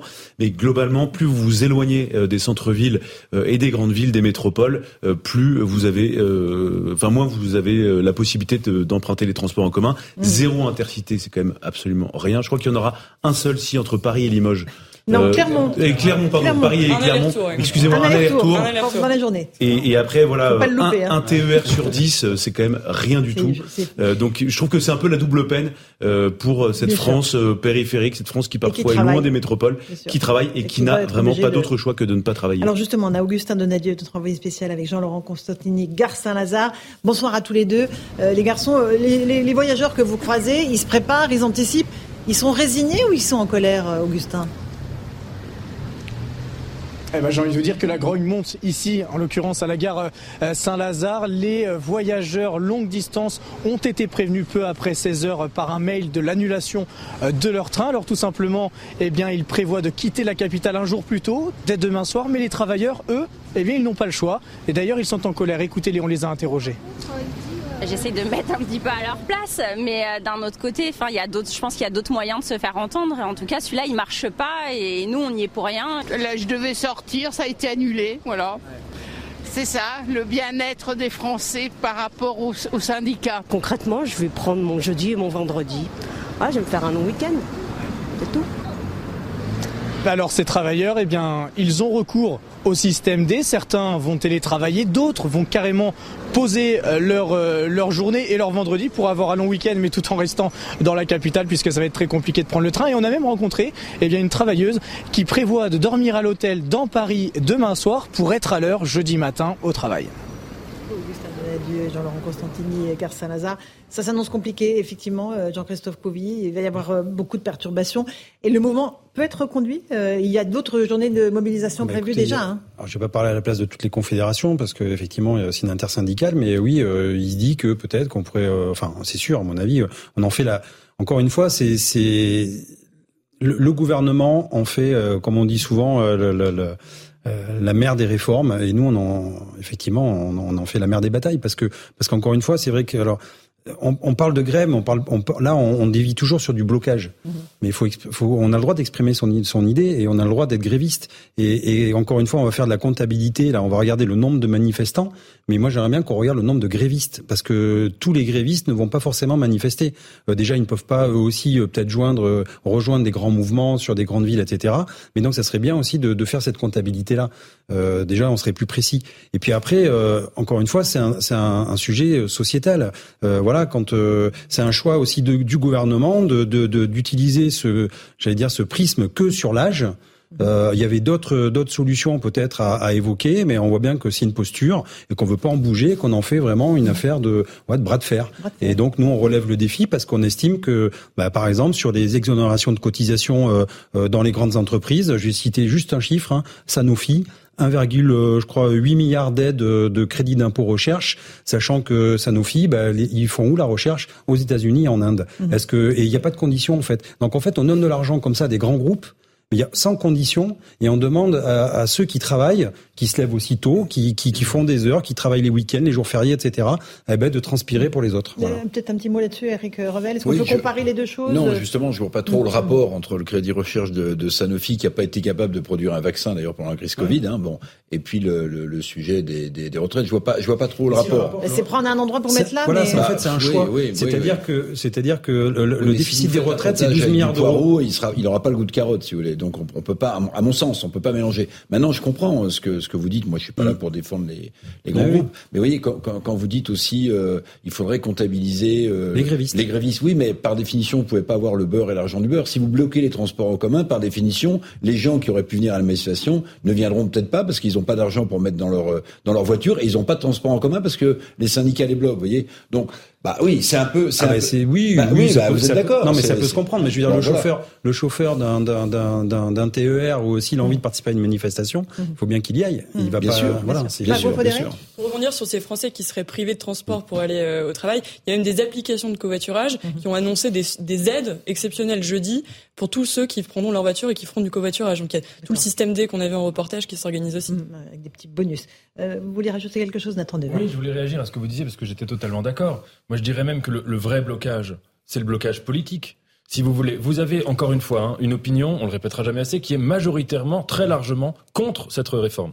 vous, vous avez Aurore Berger qui dit, quoi qu'il arrive, euh, nous allons la faire passer telle qu'elle, avec une rigidité incroyable. Et vous avez, et c'est ce que vous disiez, et à mon avis c'est très important d'insister sur cette idée, vous avez, et c'est plus grave encore, un gouvernement qui fait un choix, un choix politique, un mhm. choix qui obéit à une liberté, à une volonté, mais qui fait passer son choix pour une fatalité, pour une nécessité, qui nous disent en fait, on, ah c'est pas du tout une décision qu'on prend, c'est la situation est telle que nous n'avons pas d'autre possibilité que d'agir ainsi. Ça, vous savez, Jean-Paul Sartre appelait ça la mauvaise foi, et même il avait des termes plus insultants pour euh, conceptualiser ce genre d'attitude, que quand on dessine, on, déguise la liberté en nécessité. Ils ont une interprétation du corps qui est univoque. Moi, j'ai lu ce rapport, j'ai vu les économistes le, du rapport du corps, recherche. Conseil d'orientation des retraites, des retraites qui en effet est analysé par des économistes de manière différente, qui donne la possibilité d'ouvrir un vrai débat politique. Je dis pas qu'il n'y a pas de sujet sur les retraites. Ça fait des mois qu'on débat. peut en débattre. Je dis qu'on peut. Des mois, des années. Depuis le début du précédent quinquennat qu'on débat de la réforme des retraites. Moi, moi, je suis euh, objectivement, euh, c'est pas une question d'Emmanuel Macron ou pas, mais il faut réformer les retraites euh, pour une raison assez simple aussi. C'est un paramètre qu'on évoque assez peu. Euh, c'est la question de la démographie, du nombre de cotisants pour rapporter au nombre de, de personnes qui donc qui sont retraitées. Et puis, on voit bien, il y a l'augmentation de la durée de vie. On va pas augmenter le montant des cotisations, on va pas baisser les pensions. Et il y a un moment, l'équation, elle est en fait, elle est pas très compliquée, in fine. Et, et, et, et en fait, je, moi, ce qui me ce qui m'étonne et qui parfois me, me choque un peu, c'est toutes les personnes, par exemple, qui ont voté successivement euh, pour Nicolas Sarkozy, pour François Fillon, pour Valérie Pécresse, pour euh, et même Éric mm. Zemmour, pour euh, de, tous ces candidats qui défendaient une réforme des retraites avec parfois un âge situé autour de 64-65 ans et qui soudainement mm. aujourd'hui vous disent ah mais non mais pas du tout, mais il n'y a plus du tout de nécessité de réformer les retraites et on voit bien même dans les, les, les, les hypothèses moyennes de prévision économique il y a un besoin au moins à horizon 2030 d'un peu plus de 10 milliards d'euros. Et je vais vous dire une chose, je pense que la réforme telle qu'elle sera votée à la fin sera beaucoup plus faible mhm. que l'objectif initial On va annoncé. En faire une. Et, donc, au lieu d'avoir une nécessité, et, tout, et j'en profite aussi pour répondre à un argument, euh, il y a des gens qui disent oui, mais tous les dix ans il y a une nouvelle réforme des retraites. Bah oui, et, bah évidemment parce que euh, tous les dix ans la situation économique du pays change, tous les dix ans euh, la démographie aussi, il faut, faut la réactualiser. Mais il y aura, mais il y aura tous les dix ans une réforme des retraites. Il y avait d'autres pistes. Il y avait d'autres pistes. Il y avait d'autres pistes, mais on va on va on va les regarder ensemble et vous allez me dire ce que vous en pensez. Il y avait l'augmentation des cotisations pour les salariés et pour la, la, part patronale. Bon, on augmente les cotisations, on trouve des liquidités mhm. euh, et on fait bon très bien. Là, vous augmentez le coût du travail en France qui est déjà très élevé. Si vous augmentez les cotisations sur le bulletin de salaire, puis vous diminuez le pouvoir d'achat des Français qui est déjà attaqué. Si vous augmentez des, des prélèvements en termes de cotisations pour les salariés, vous diminuez le pouvoir d'achat. Est-ce que c'était une bonne solution? Pas sûr que les syndicats l'auraient admis. Je continue juste, puis après je vous laisse parler. Deuxième possibilité, c'était de réduire le niveau des pensions. Des pensions des retraites. Bon, euh, les retraités, il n'y a pas que des retraités qui gagnent 3 000 euros par mois en retraite. Il y en a plein qui qui sont même parfois en dessous du minimum vieillesse. Ça existe. Diminuer les pensions, compliqué. Il y avait une autre solution. Lionel Jospin avait créé un truc très intéressant, le fonds de réserve des retraites. Le fonds de réserve des retraites qui a été créé en 2001, qui devait être alimenté à hauteur de 150 milliards d'euros, qui ne l'a jamais été, pour des raisons X ou Y gouvernementales, qui gère aujourd'hui 35 milliards euh, euh, d'euros. Ça, c'était aussi une solution. Mais ce qui est intéressant, vous savez quoi? C'est que le fonds de réserve des retraites aujourd'hui, vous savez comment il est géré? Il est géré comme un fonds de pension. Il est géré, le fonds de réserve achète des actions et des obligations. Bon, ben oui, mais c'est une, c'est une réalité. Donc vous auriez préféré augmentation des cotisations vous auriez été dire à, vos parents euh, que leur retraite allait, allait baisser, ou vous vouliez puiser dans un fonds de réserve des retraites, qui malheureusement était une bonne idée à la base, répondez, mais qui n'a jamais eu les moyens. Syndicaliste, répondez. Non, mais voilà, voilà. non, mais... Alors, et puis après, Nathan Devers. Jean-Christophe Couvi d'abord. Il y a beaucoup de pistes qui n'ont pas été évoquées. Euh, quand on dit qu'on en parle depuis longtemps de la réforme des retraites, en parler, ça ne veut pas dire négocier. Ça veut dire qu'effectivement, c'était une rengaine. On savait que. Ah ben oui, mais. Alors, Alors déjà, déjà, les négociations commencent maintenant parce qu'en fait, on n'avait pas le projet. Et, et, les syndicats n'avaient pas forcément été très consultés non plus. Enfin voilà, donc euh, j'aime bien qu'on négocie, mais dans ces cas-là, on met le projet. Et là, on voit bien que c'est un projet sur l'âge. Euh, c'est d'ailleurs l'âge légal et on, a déjà expliqué que l'âge légal c'est pas l'âge réel. L'âge réel est toujours supérieur à l'âge légal parce que justement il faut des trimestres de cotisation. Et plus on se rapproche, plus l'âge légal se rapproche justement de, de, de euh, j'allais dire de, de, de l'espérance de, de, la fin de l'espérance de vie. Et puis d'ailleurs le, le, la différence se fait. Donc ça veut dire qu'à terme on vivra moins longtemps parce que ça stagne depuis dix ans. Et après, euh, quand on dit les cotisations, cotisations retraite, le plafond des cotisations retraite, il est à 3 666 euros. C'est-à-dire que si vous gagnez 15 000 euros par mois, vous, vous ne cotisez que sur 3 666 euros. Déjà, ça c'est pas normal, je trouve. Je trouve que les, les, gens qui gagnent des salaires supérieurs à cette somme-là pourraient cotiser un peu plus aussi pour les autres. Et après, il y a des choix budgétaires. Et encore une fois, la CADES, puisqu'on parlait de ça, la, de la CADES, de remboursement de la, des aides sociales, euh, le fonds de, de, de, de, de retraite, ça doit pas servir à faire de la cavalerie. C'est le cas aujourd'hui. Mais c'est le cas aujourd'hui, mais c'était pas le but de Lionel Jospin à l'époque. Ça sert à rembourser la dette sociale. Voilà. Et ben oui, mais c'est pas le but. Et le but, en fait, effectivement, c'est quand on fait des, des fonds comme ça, euh, comme vous dites, euh, où, où, on a des, des, des, fonds de réserve. En fait, on achète des actions, des obligations. Euh, c'est parce qu'en fait, on fait aussi travailler des marchés. Hmm. On fait travailler justement euh, le capital. Le capital. Et donc, ça sert à ça. Que le gouvernement n'a pas été à la hauteur du dialogue social. Pour une raison très simple, c'est que sur l'histoire de la réforme de l'assurance chômage, l'espèce d'embrouillamini pendant les fêtes où les syndicats ont découvert un projet qui avait été euh, euh, dévoyé, qui n'était pas le projet à la signature au moment de la négociation, ça, ça donne pas une bonne idée du, du dialogue social, du côté du gouvernement. Nathan Devers, un petit mot avant la pause. Oui, le, je suis, je suis d'accord avec, avec ce que vous disiez. Bon, premièrement, on aurait pu mettre sur la table toutes ces possibilités que vous avez énumérées, discuter, ouvrir un débat politique, premièrement. Deuxièmement, cette question de l'espérance de vie, qui est toujours invoquée. je pense que le vrai critère, c'est la question de l'espérance de vie en bonne santé. Si vous voulez, mm. il y a une vraie question, une vraie réflexion à avoir sur la manière dont est traité le grand davantage dans notre société. moi, je préfère même dire le mot vieillesse parce que c'est pas un mot du tout péjoratif. Il y a un projet de loi qui arrive d'ailleurs, hein, bien sûr. Grand âge. Mais si vous voulez euh, qu'on se dise que dans une société, soit vous êtes une force productive, parce que physiquement vous avez la capacité d'être une force productive, soit vous êtes, euh, euh, vous n'êtes pas euh, un membre à part entière de notre société. Il me semble que cette mesure va dans le sens de cette vision-là de la vieillesse et que c'est extrêmement dangereux. Et la troisième chose qu'il faut dire, quand même, sans être économiste, mais ce déficit éventuel à horizon 2030 dont nous parle le Conseil d'orientation des retraites, qui est d'un peu plus de 10 milliards d'euros, là on nous dit que c'est l'apocalypse. Quand, il y a quelques années, le gouvernement a dépensé 484 ou 486 milliards pour une politique sanitaire qui était complètement euh, discutable et contestable. Alors là, ceux qui disaient que c'était un petit peu apocalyptique pour le coup mhm. de dépenser 486 milliards en deux ans pour des choses qui étaient évitables, on les traitait d'illuminés ou, ou, ou d'ahuris. Mais si vous voulez, c'est quand même particulier de dire que 486 milliards, c'est pas grave, on les a jetés à la poubelle, il y a aucun problème, et 13 milliards par an, ça c'est l'apocalypse. Non, mais depuis si vous voulez, c'est quand même budgétaire, c'est tellement dégradé qu'on est à 10 milliards d'euros près. mais c'est pas la situation budgétaire, c'est dégradé énormément. C'est simplement que euh, tous les gouvernements essayent euh, de tendre vers un équilibre budgétaire et d'équilibrer euh, tout ce qu'ils peuvent euh, dans tous les postes de dépenses. Alors après, il y a des choix politiques qui sont faits. La crise sanitaire, et je suis pas là en train de dire que c'était, elle mmh. était bien gérée. Je mets ça un tout petit peu à part parce que globalement euh, c'était un phénomène complètement exogène qui n'était pas prévu ni voulu par le gouvernement. Euh, ensuite ils ont essayé. Est-ce que la stratégie était bonne ou mauvaise? Ça, ça, fera l'objet d'un autre débat. Mais euh, simplement après tous les ingrédients qui rentrent dans la politique budgétaire française, dans la préservation des comptes publics, euh, dans ce cas-là, enfin si on se dit que 20 milliards c'est rien ou 30 milliards c'est ah rien, bah, plus rien n'est rien. vous avez cité un chiffre très important tout à l'heure. On dans un instant le chiffre très important. C'est lequel Juste que je me rappelle pour tout La démographie, on est au plus bas depuis 1946. Eh bah les bébés d'aujourd'hui c'est les collégiens de demain, les... étudiants d'après-demain et les salariés d'après-après-demain. Et les cotisants aussi. Vous ne les voyez que comme des cotisants. vous avez des euros dans les yeux. Allez, 18h30, on reprend ce débat dans un instant dans Punchline, mais d'abord c'est le rappel des titres de l'actualité avec Mathieu Devez.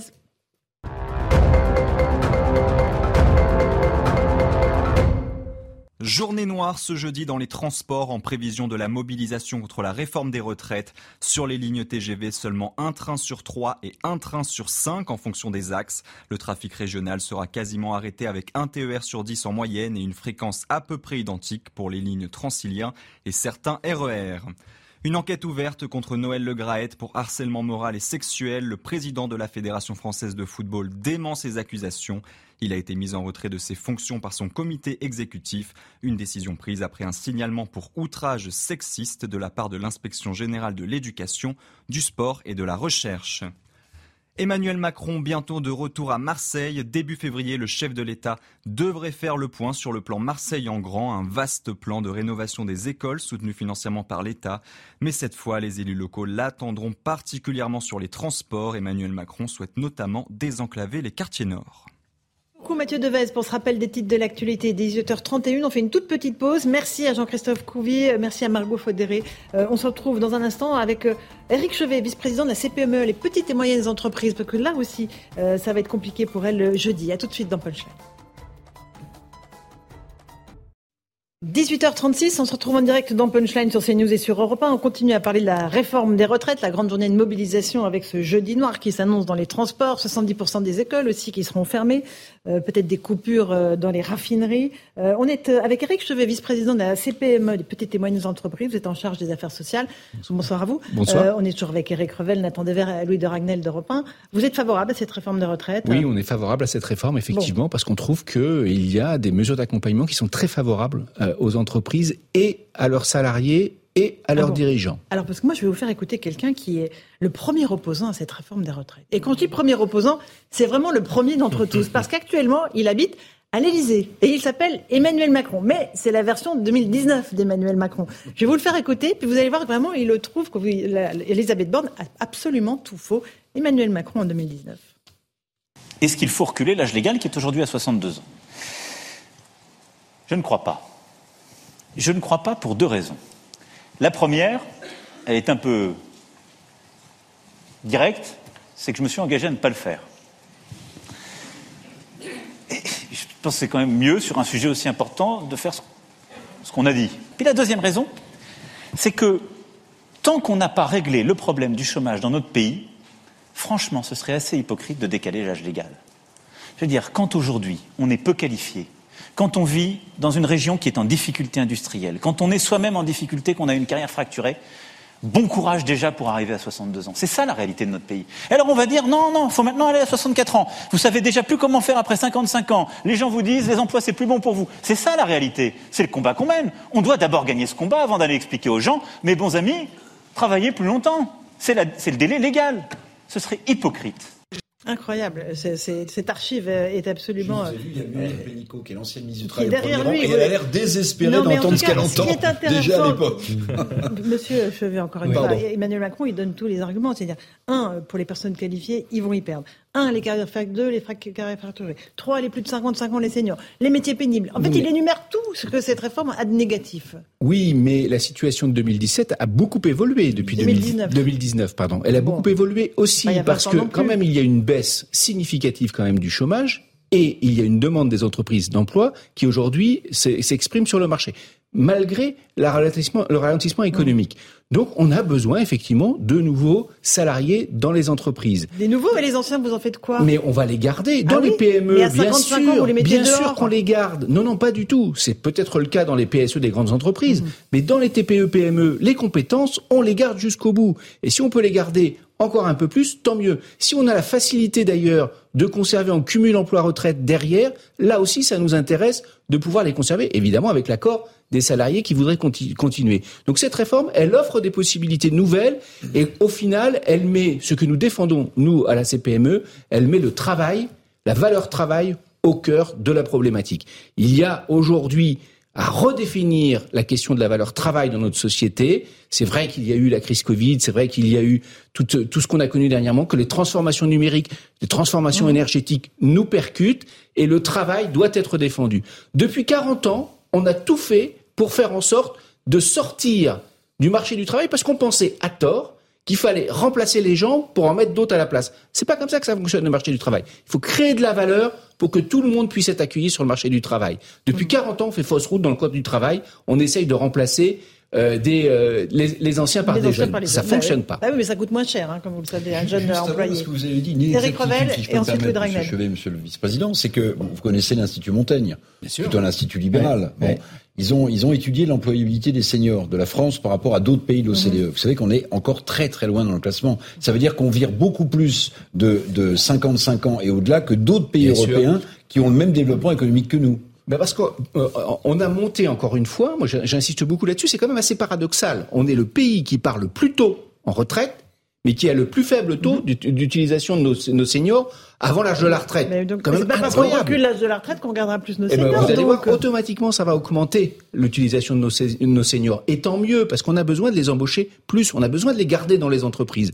Nous, on n'est pas défavorable, par exemple, à la mise en place d'un indicateur, un DEX ou euh, dans, dans, les grandes entreprises, parce que justement, ça permettra de mettre l'accent là-dessus. Ce qu'on est défavorable, c'est qu'il y ait des sanctions financières associées. Donc euh, sur le moment, c'est pas le cas. Ah On espère que ce soit pas le cas au final. Mais l'idée d'avoir des indicateurs et de le mesurer, un index sans sanction. Mais dans les branches professionnelles, les négociations se font sur la base d'indicateurs réels, objectifs. On a besoin de se connaître ça. Et vous pensez que les, métiers pénibles sont vraiment pris en compte par cette réforme? Alors oui. Quand on commence à 18 oui, ans, alors qu'on est cassé, c'est même le point le plus important pour le monde du travail de la réforme. Pourquoi? Parce qu'on arrive à créer une nouvelle filière usure professionnelle à côté de la filière pénibilité.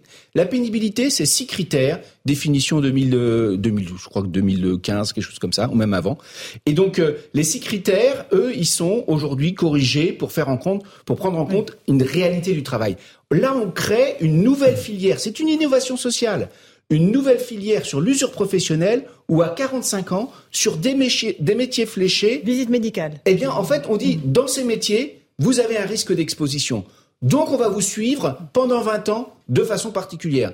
C'est absolument novateur. Ça n'existait pas. Aujourd'hui, c'est euh, hmm. une très très belle mais alors, par exemple, du, Monsieur Chevet, euh, en 2010, le taux de chômage des seniors n'a pas baissé, il a même augmenté alors qu'on est passé de 60 à 62 ans. Donc ça va faire la même chose là. Non, je crois. Le taux de chômage des seniors ne va pas bouger. Je, ne crois pas parce qu'on rentre dans une, on rentre dans une nouvelle ère, notamment sur le marché du travail. Vous avez vu que ça faisait quand même euh, un paquet d'années qu'on n'avait pas vu une baisse de 3 points sur le marché du travail. C'est à peu près ce qu'on a connu euh, ces dernières années. Donc il se passe quelque chose sur le marché du travail aujourd'hui, et donc on a la possibilité aujourd'hui d'accueillir mieux dans les entreprises, de mieux prendre en compte l'emploi des seniors. On va, Louis Dragnel. Vous avez parlé tout à l'heure de la valeur travail et vous dites que c'est effectivement très important un peu de la, de la remettre au goût du jour. Mais moi, de ce que je vois dans cette réforme, moi je trouve qu'elle va plutôt dans le bon sens. Cette réforme, elle, pourrait, elle aurait pu être un peu plus ambitieuse d'ailleurs.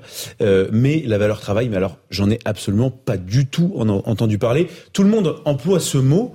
Mais la, question du sens du travail, la question de, de, à quoi sert le travail dans la société, à quoi, quelle est l'utilité du travail, quel est l'apport du travail aussi euh, pour la jeunesse, même pour toutes les générations. Mais alors là, c'est vraiment le zéro pointé. Personne n'a apporté euh, aucune définition.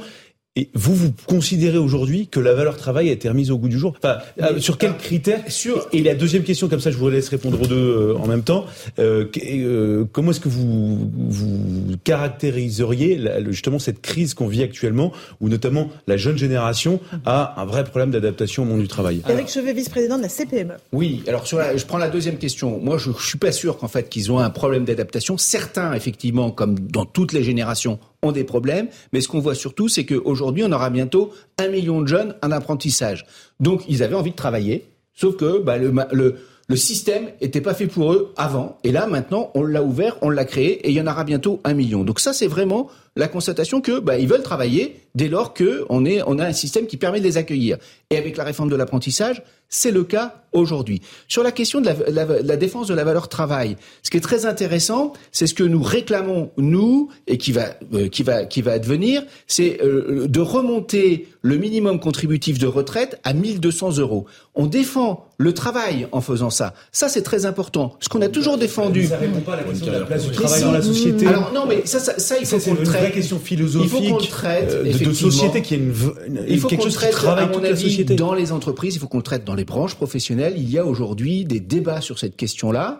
Euh, et qui ne sont pas au bout, qui ne sont pas mûrs, et qu'il faut qu'on porte. Et nous, on est prêt à les porter côté CPME pour faire en sorte tout de faire est remis en cause aujourd'hui. Oui, tout est remis en cause. Quel que soit le statut les, des gens. C'est la, la, période des grandes transformations. Vous avez un, Euh, un démographe, après. Breton, qui, qui, qui, qui disait quelque chose que je trouve très juste et qui rejoint le, le point de vue de Louis, qui disait, en fait, aujourd'hui, les jeunes, euh, ils mettent sur un pied d'égalité le fait d'être bien dans sa vie, avec ses loisirs, ce qu'on appelle les soft skills, et ou de faire carrière euh, professionnellement. Ça veut dire qu'aujourd'hui, ce qui n'était pas le cas de ma génération, on voulait progresser dans ce cas. Aujourd'hui, les jeunes Vous faites disent un peu vieux schnock, là, Eric. Oui, non, ça, non, mais c'est non, pas non, grave, non, on en non, est mais- tous, hein, non, des vieux schnock, à. Je suis un peu plus jeune que vous, Eric. ça rejoint le point du sens du travail. C'est-à-dire aujourd'hui, la génération nouvelle dit moi, mon bien-être, mes loisirs, Ben oui, oui, ma oui. vie de famille est aussi importante que ma euh, Y. progression professionnelle. Je pense qu'il faut, il faut qu'on retravaille un peu un ça peu d'accord. aussi, parce que on est sur le travail, c'est quand même la socialisation, quand même, c'est un point important, et c'est aussi l'émancipation. Et ça, je crois que c'est deux sujets qui faut remettre un petit peu au débat, parce que on Pas- est quand même dans une peu, société où c'était, euh, voilà, c'était facile, il y avait beaucoup de de- de- d'assistanat et de d'accompagnement, et je pense qu'il faut remettre effectivement ces valeurs C'est pas ce que dit Sandrine Rousseau. hein. Elle dit qu'au contraire, hein, plus, plus on travaille, plus on produit Oui. de carbone, donc il faut passer à la semaine de 32 heures euh, et, et 4 jours de travail. Plus on parle aussi, Vous n'êtes pas d'accord hein carbone, je Oui, plus on parle, plus on euh, Nathan Devers, Moi, je- que vous je- nous un point de vue. Je sais pas si on peut parler du travail, comme si c'était un concept euh, pour le coup unique et univoque euh, qui recouperait euh, euh, des expériences qui seraient différentes, mais qui reviendraient fondamentalement au même. Je pense vraiment qu'il y a des, des, des métiers euh, euh, qui sont fondamentalement aliénants que l'évolution d'ailleurs de l'humanité, le progrès technologique, le progrès de la science euh, tentent à remplacer les métiers aliénants par des machines. Aujourd'hui, il y a plein de choses, je sais pas, j'ai même pas d'exemple en tête, mais il y en a tellement de choses qui aujourd'hui sont absolument euh, évidentes parce qu'elles sont faites par des par des objets et qui avant étaient confiées à des euh, à des individus qui étaient euh, donc des- dans des métiers laborieux. Comme le disait Oscar Wilde dans un essai fameux, toute civilisation a besoin d'esclaves.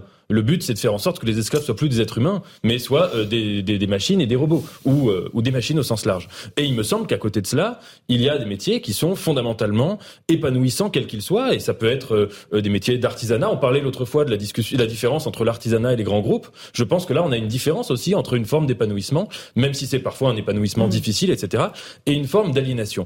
Il me semble d'ailleurs que les Français sont globalement euh, d'accord avec cette distinction. On voit bien euh, que, en moyenne, ça dépend des études, mais qu'il y a entre 25 et 35% de Français qui estiment que leur propre métier est un métier aliénant. Il y a beaucoup de sociologues qui travaillent sur la question des bullshit jobs, c'est-à-dire des métiers qui, je sais pas comment traduire ça, mais des métiers qui ne, qui donnent l'impression au travailleur lui-même que ce sont des métiers qui ne servent à rien.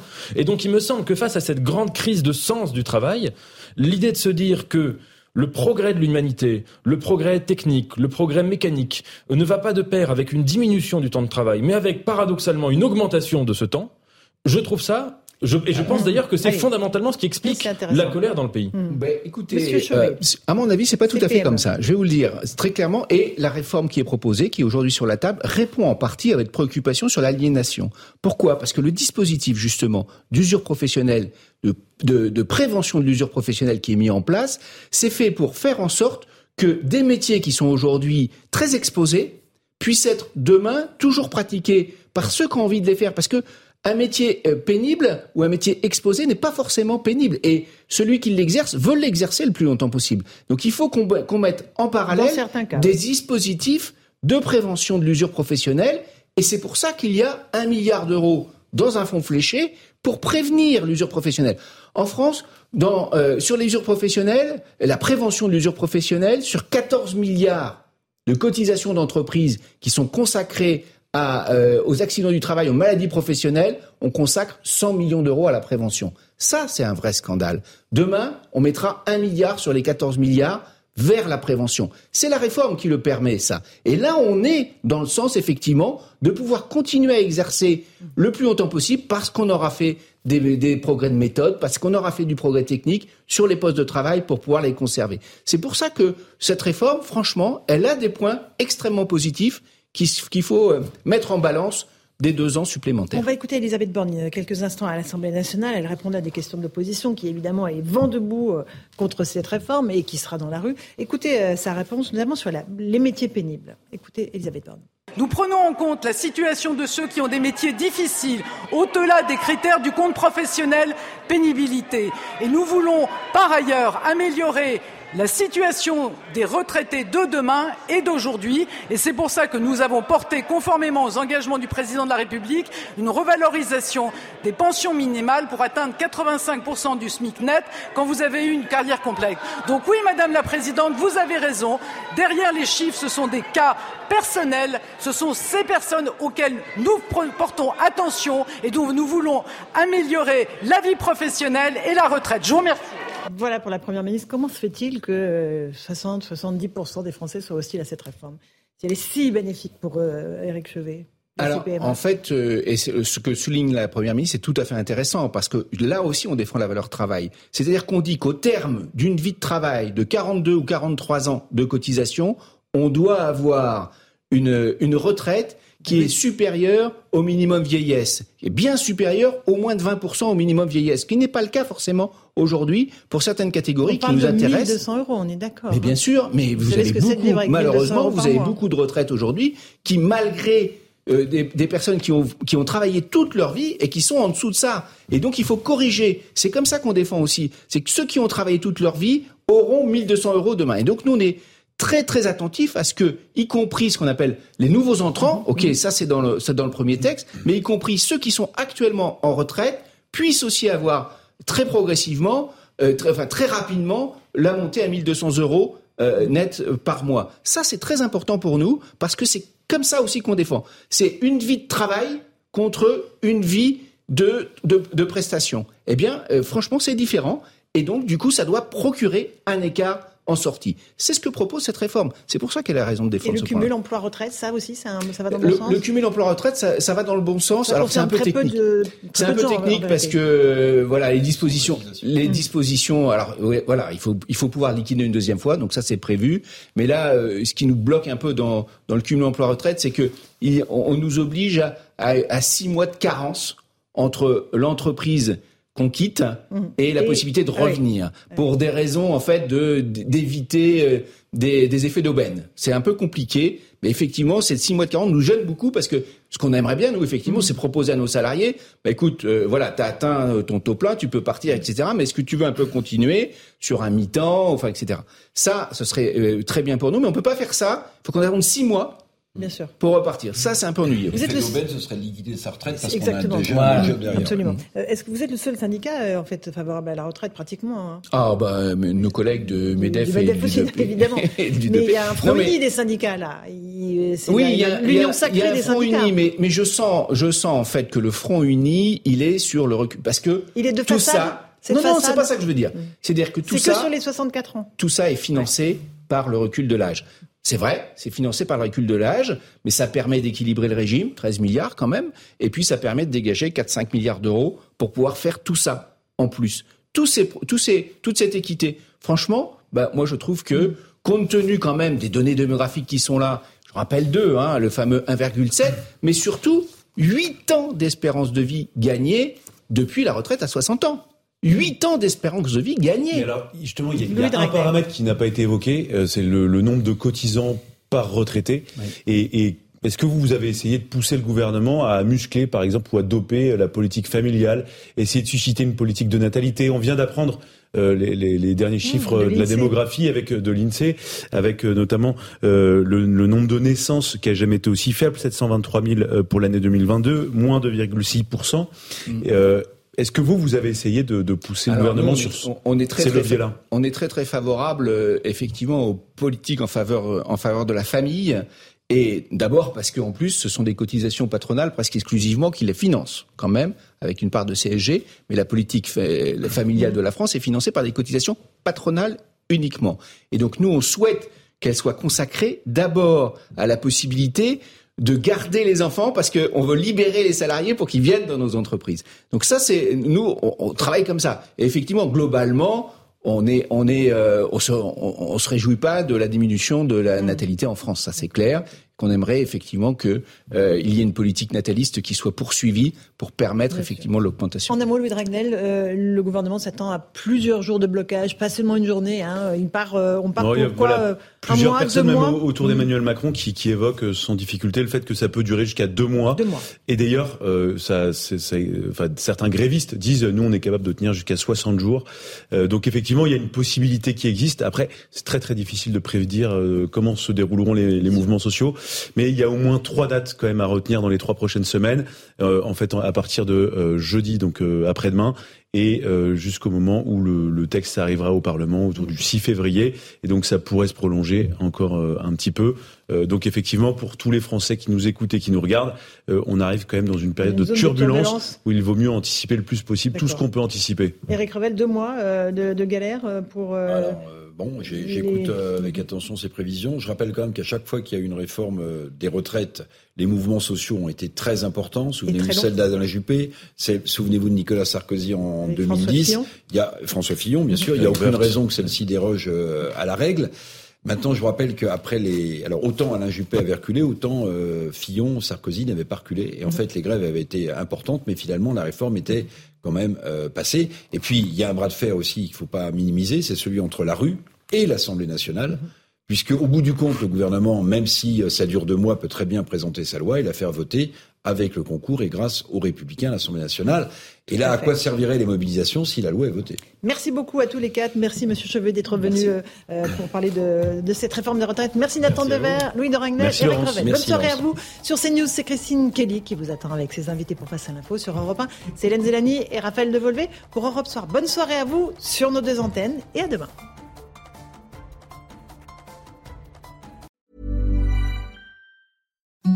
Imagine the softest sheets you've ever felt. Now imagine them getting even softer over time. That's what you'll feel with Bowl and Branch's organic cotton sheets. In a recent customer survey, 96% replied that Bowl and Branch sheets get softer with every wash. Start getting your best night's sleep in these sheets that get softer and softer for years to come. Try their sheets with a 30-night guarantee. Plus, get 15% off your first order at bowlandbranch.com. Code Exclusions apply. See site for details.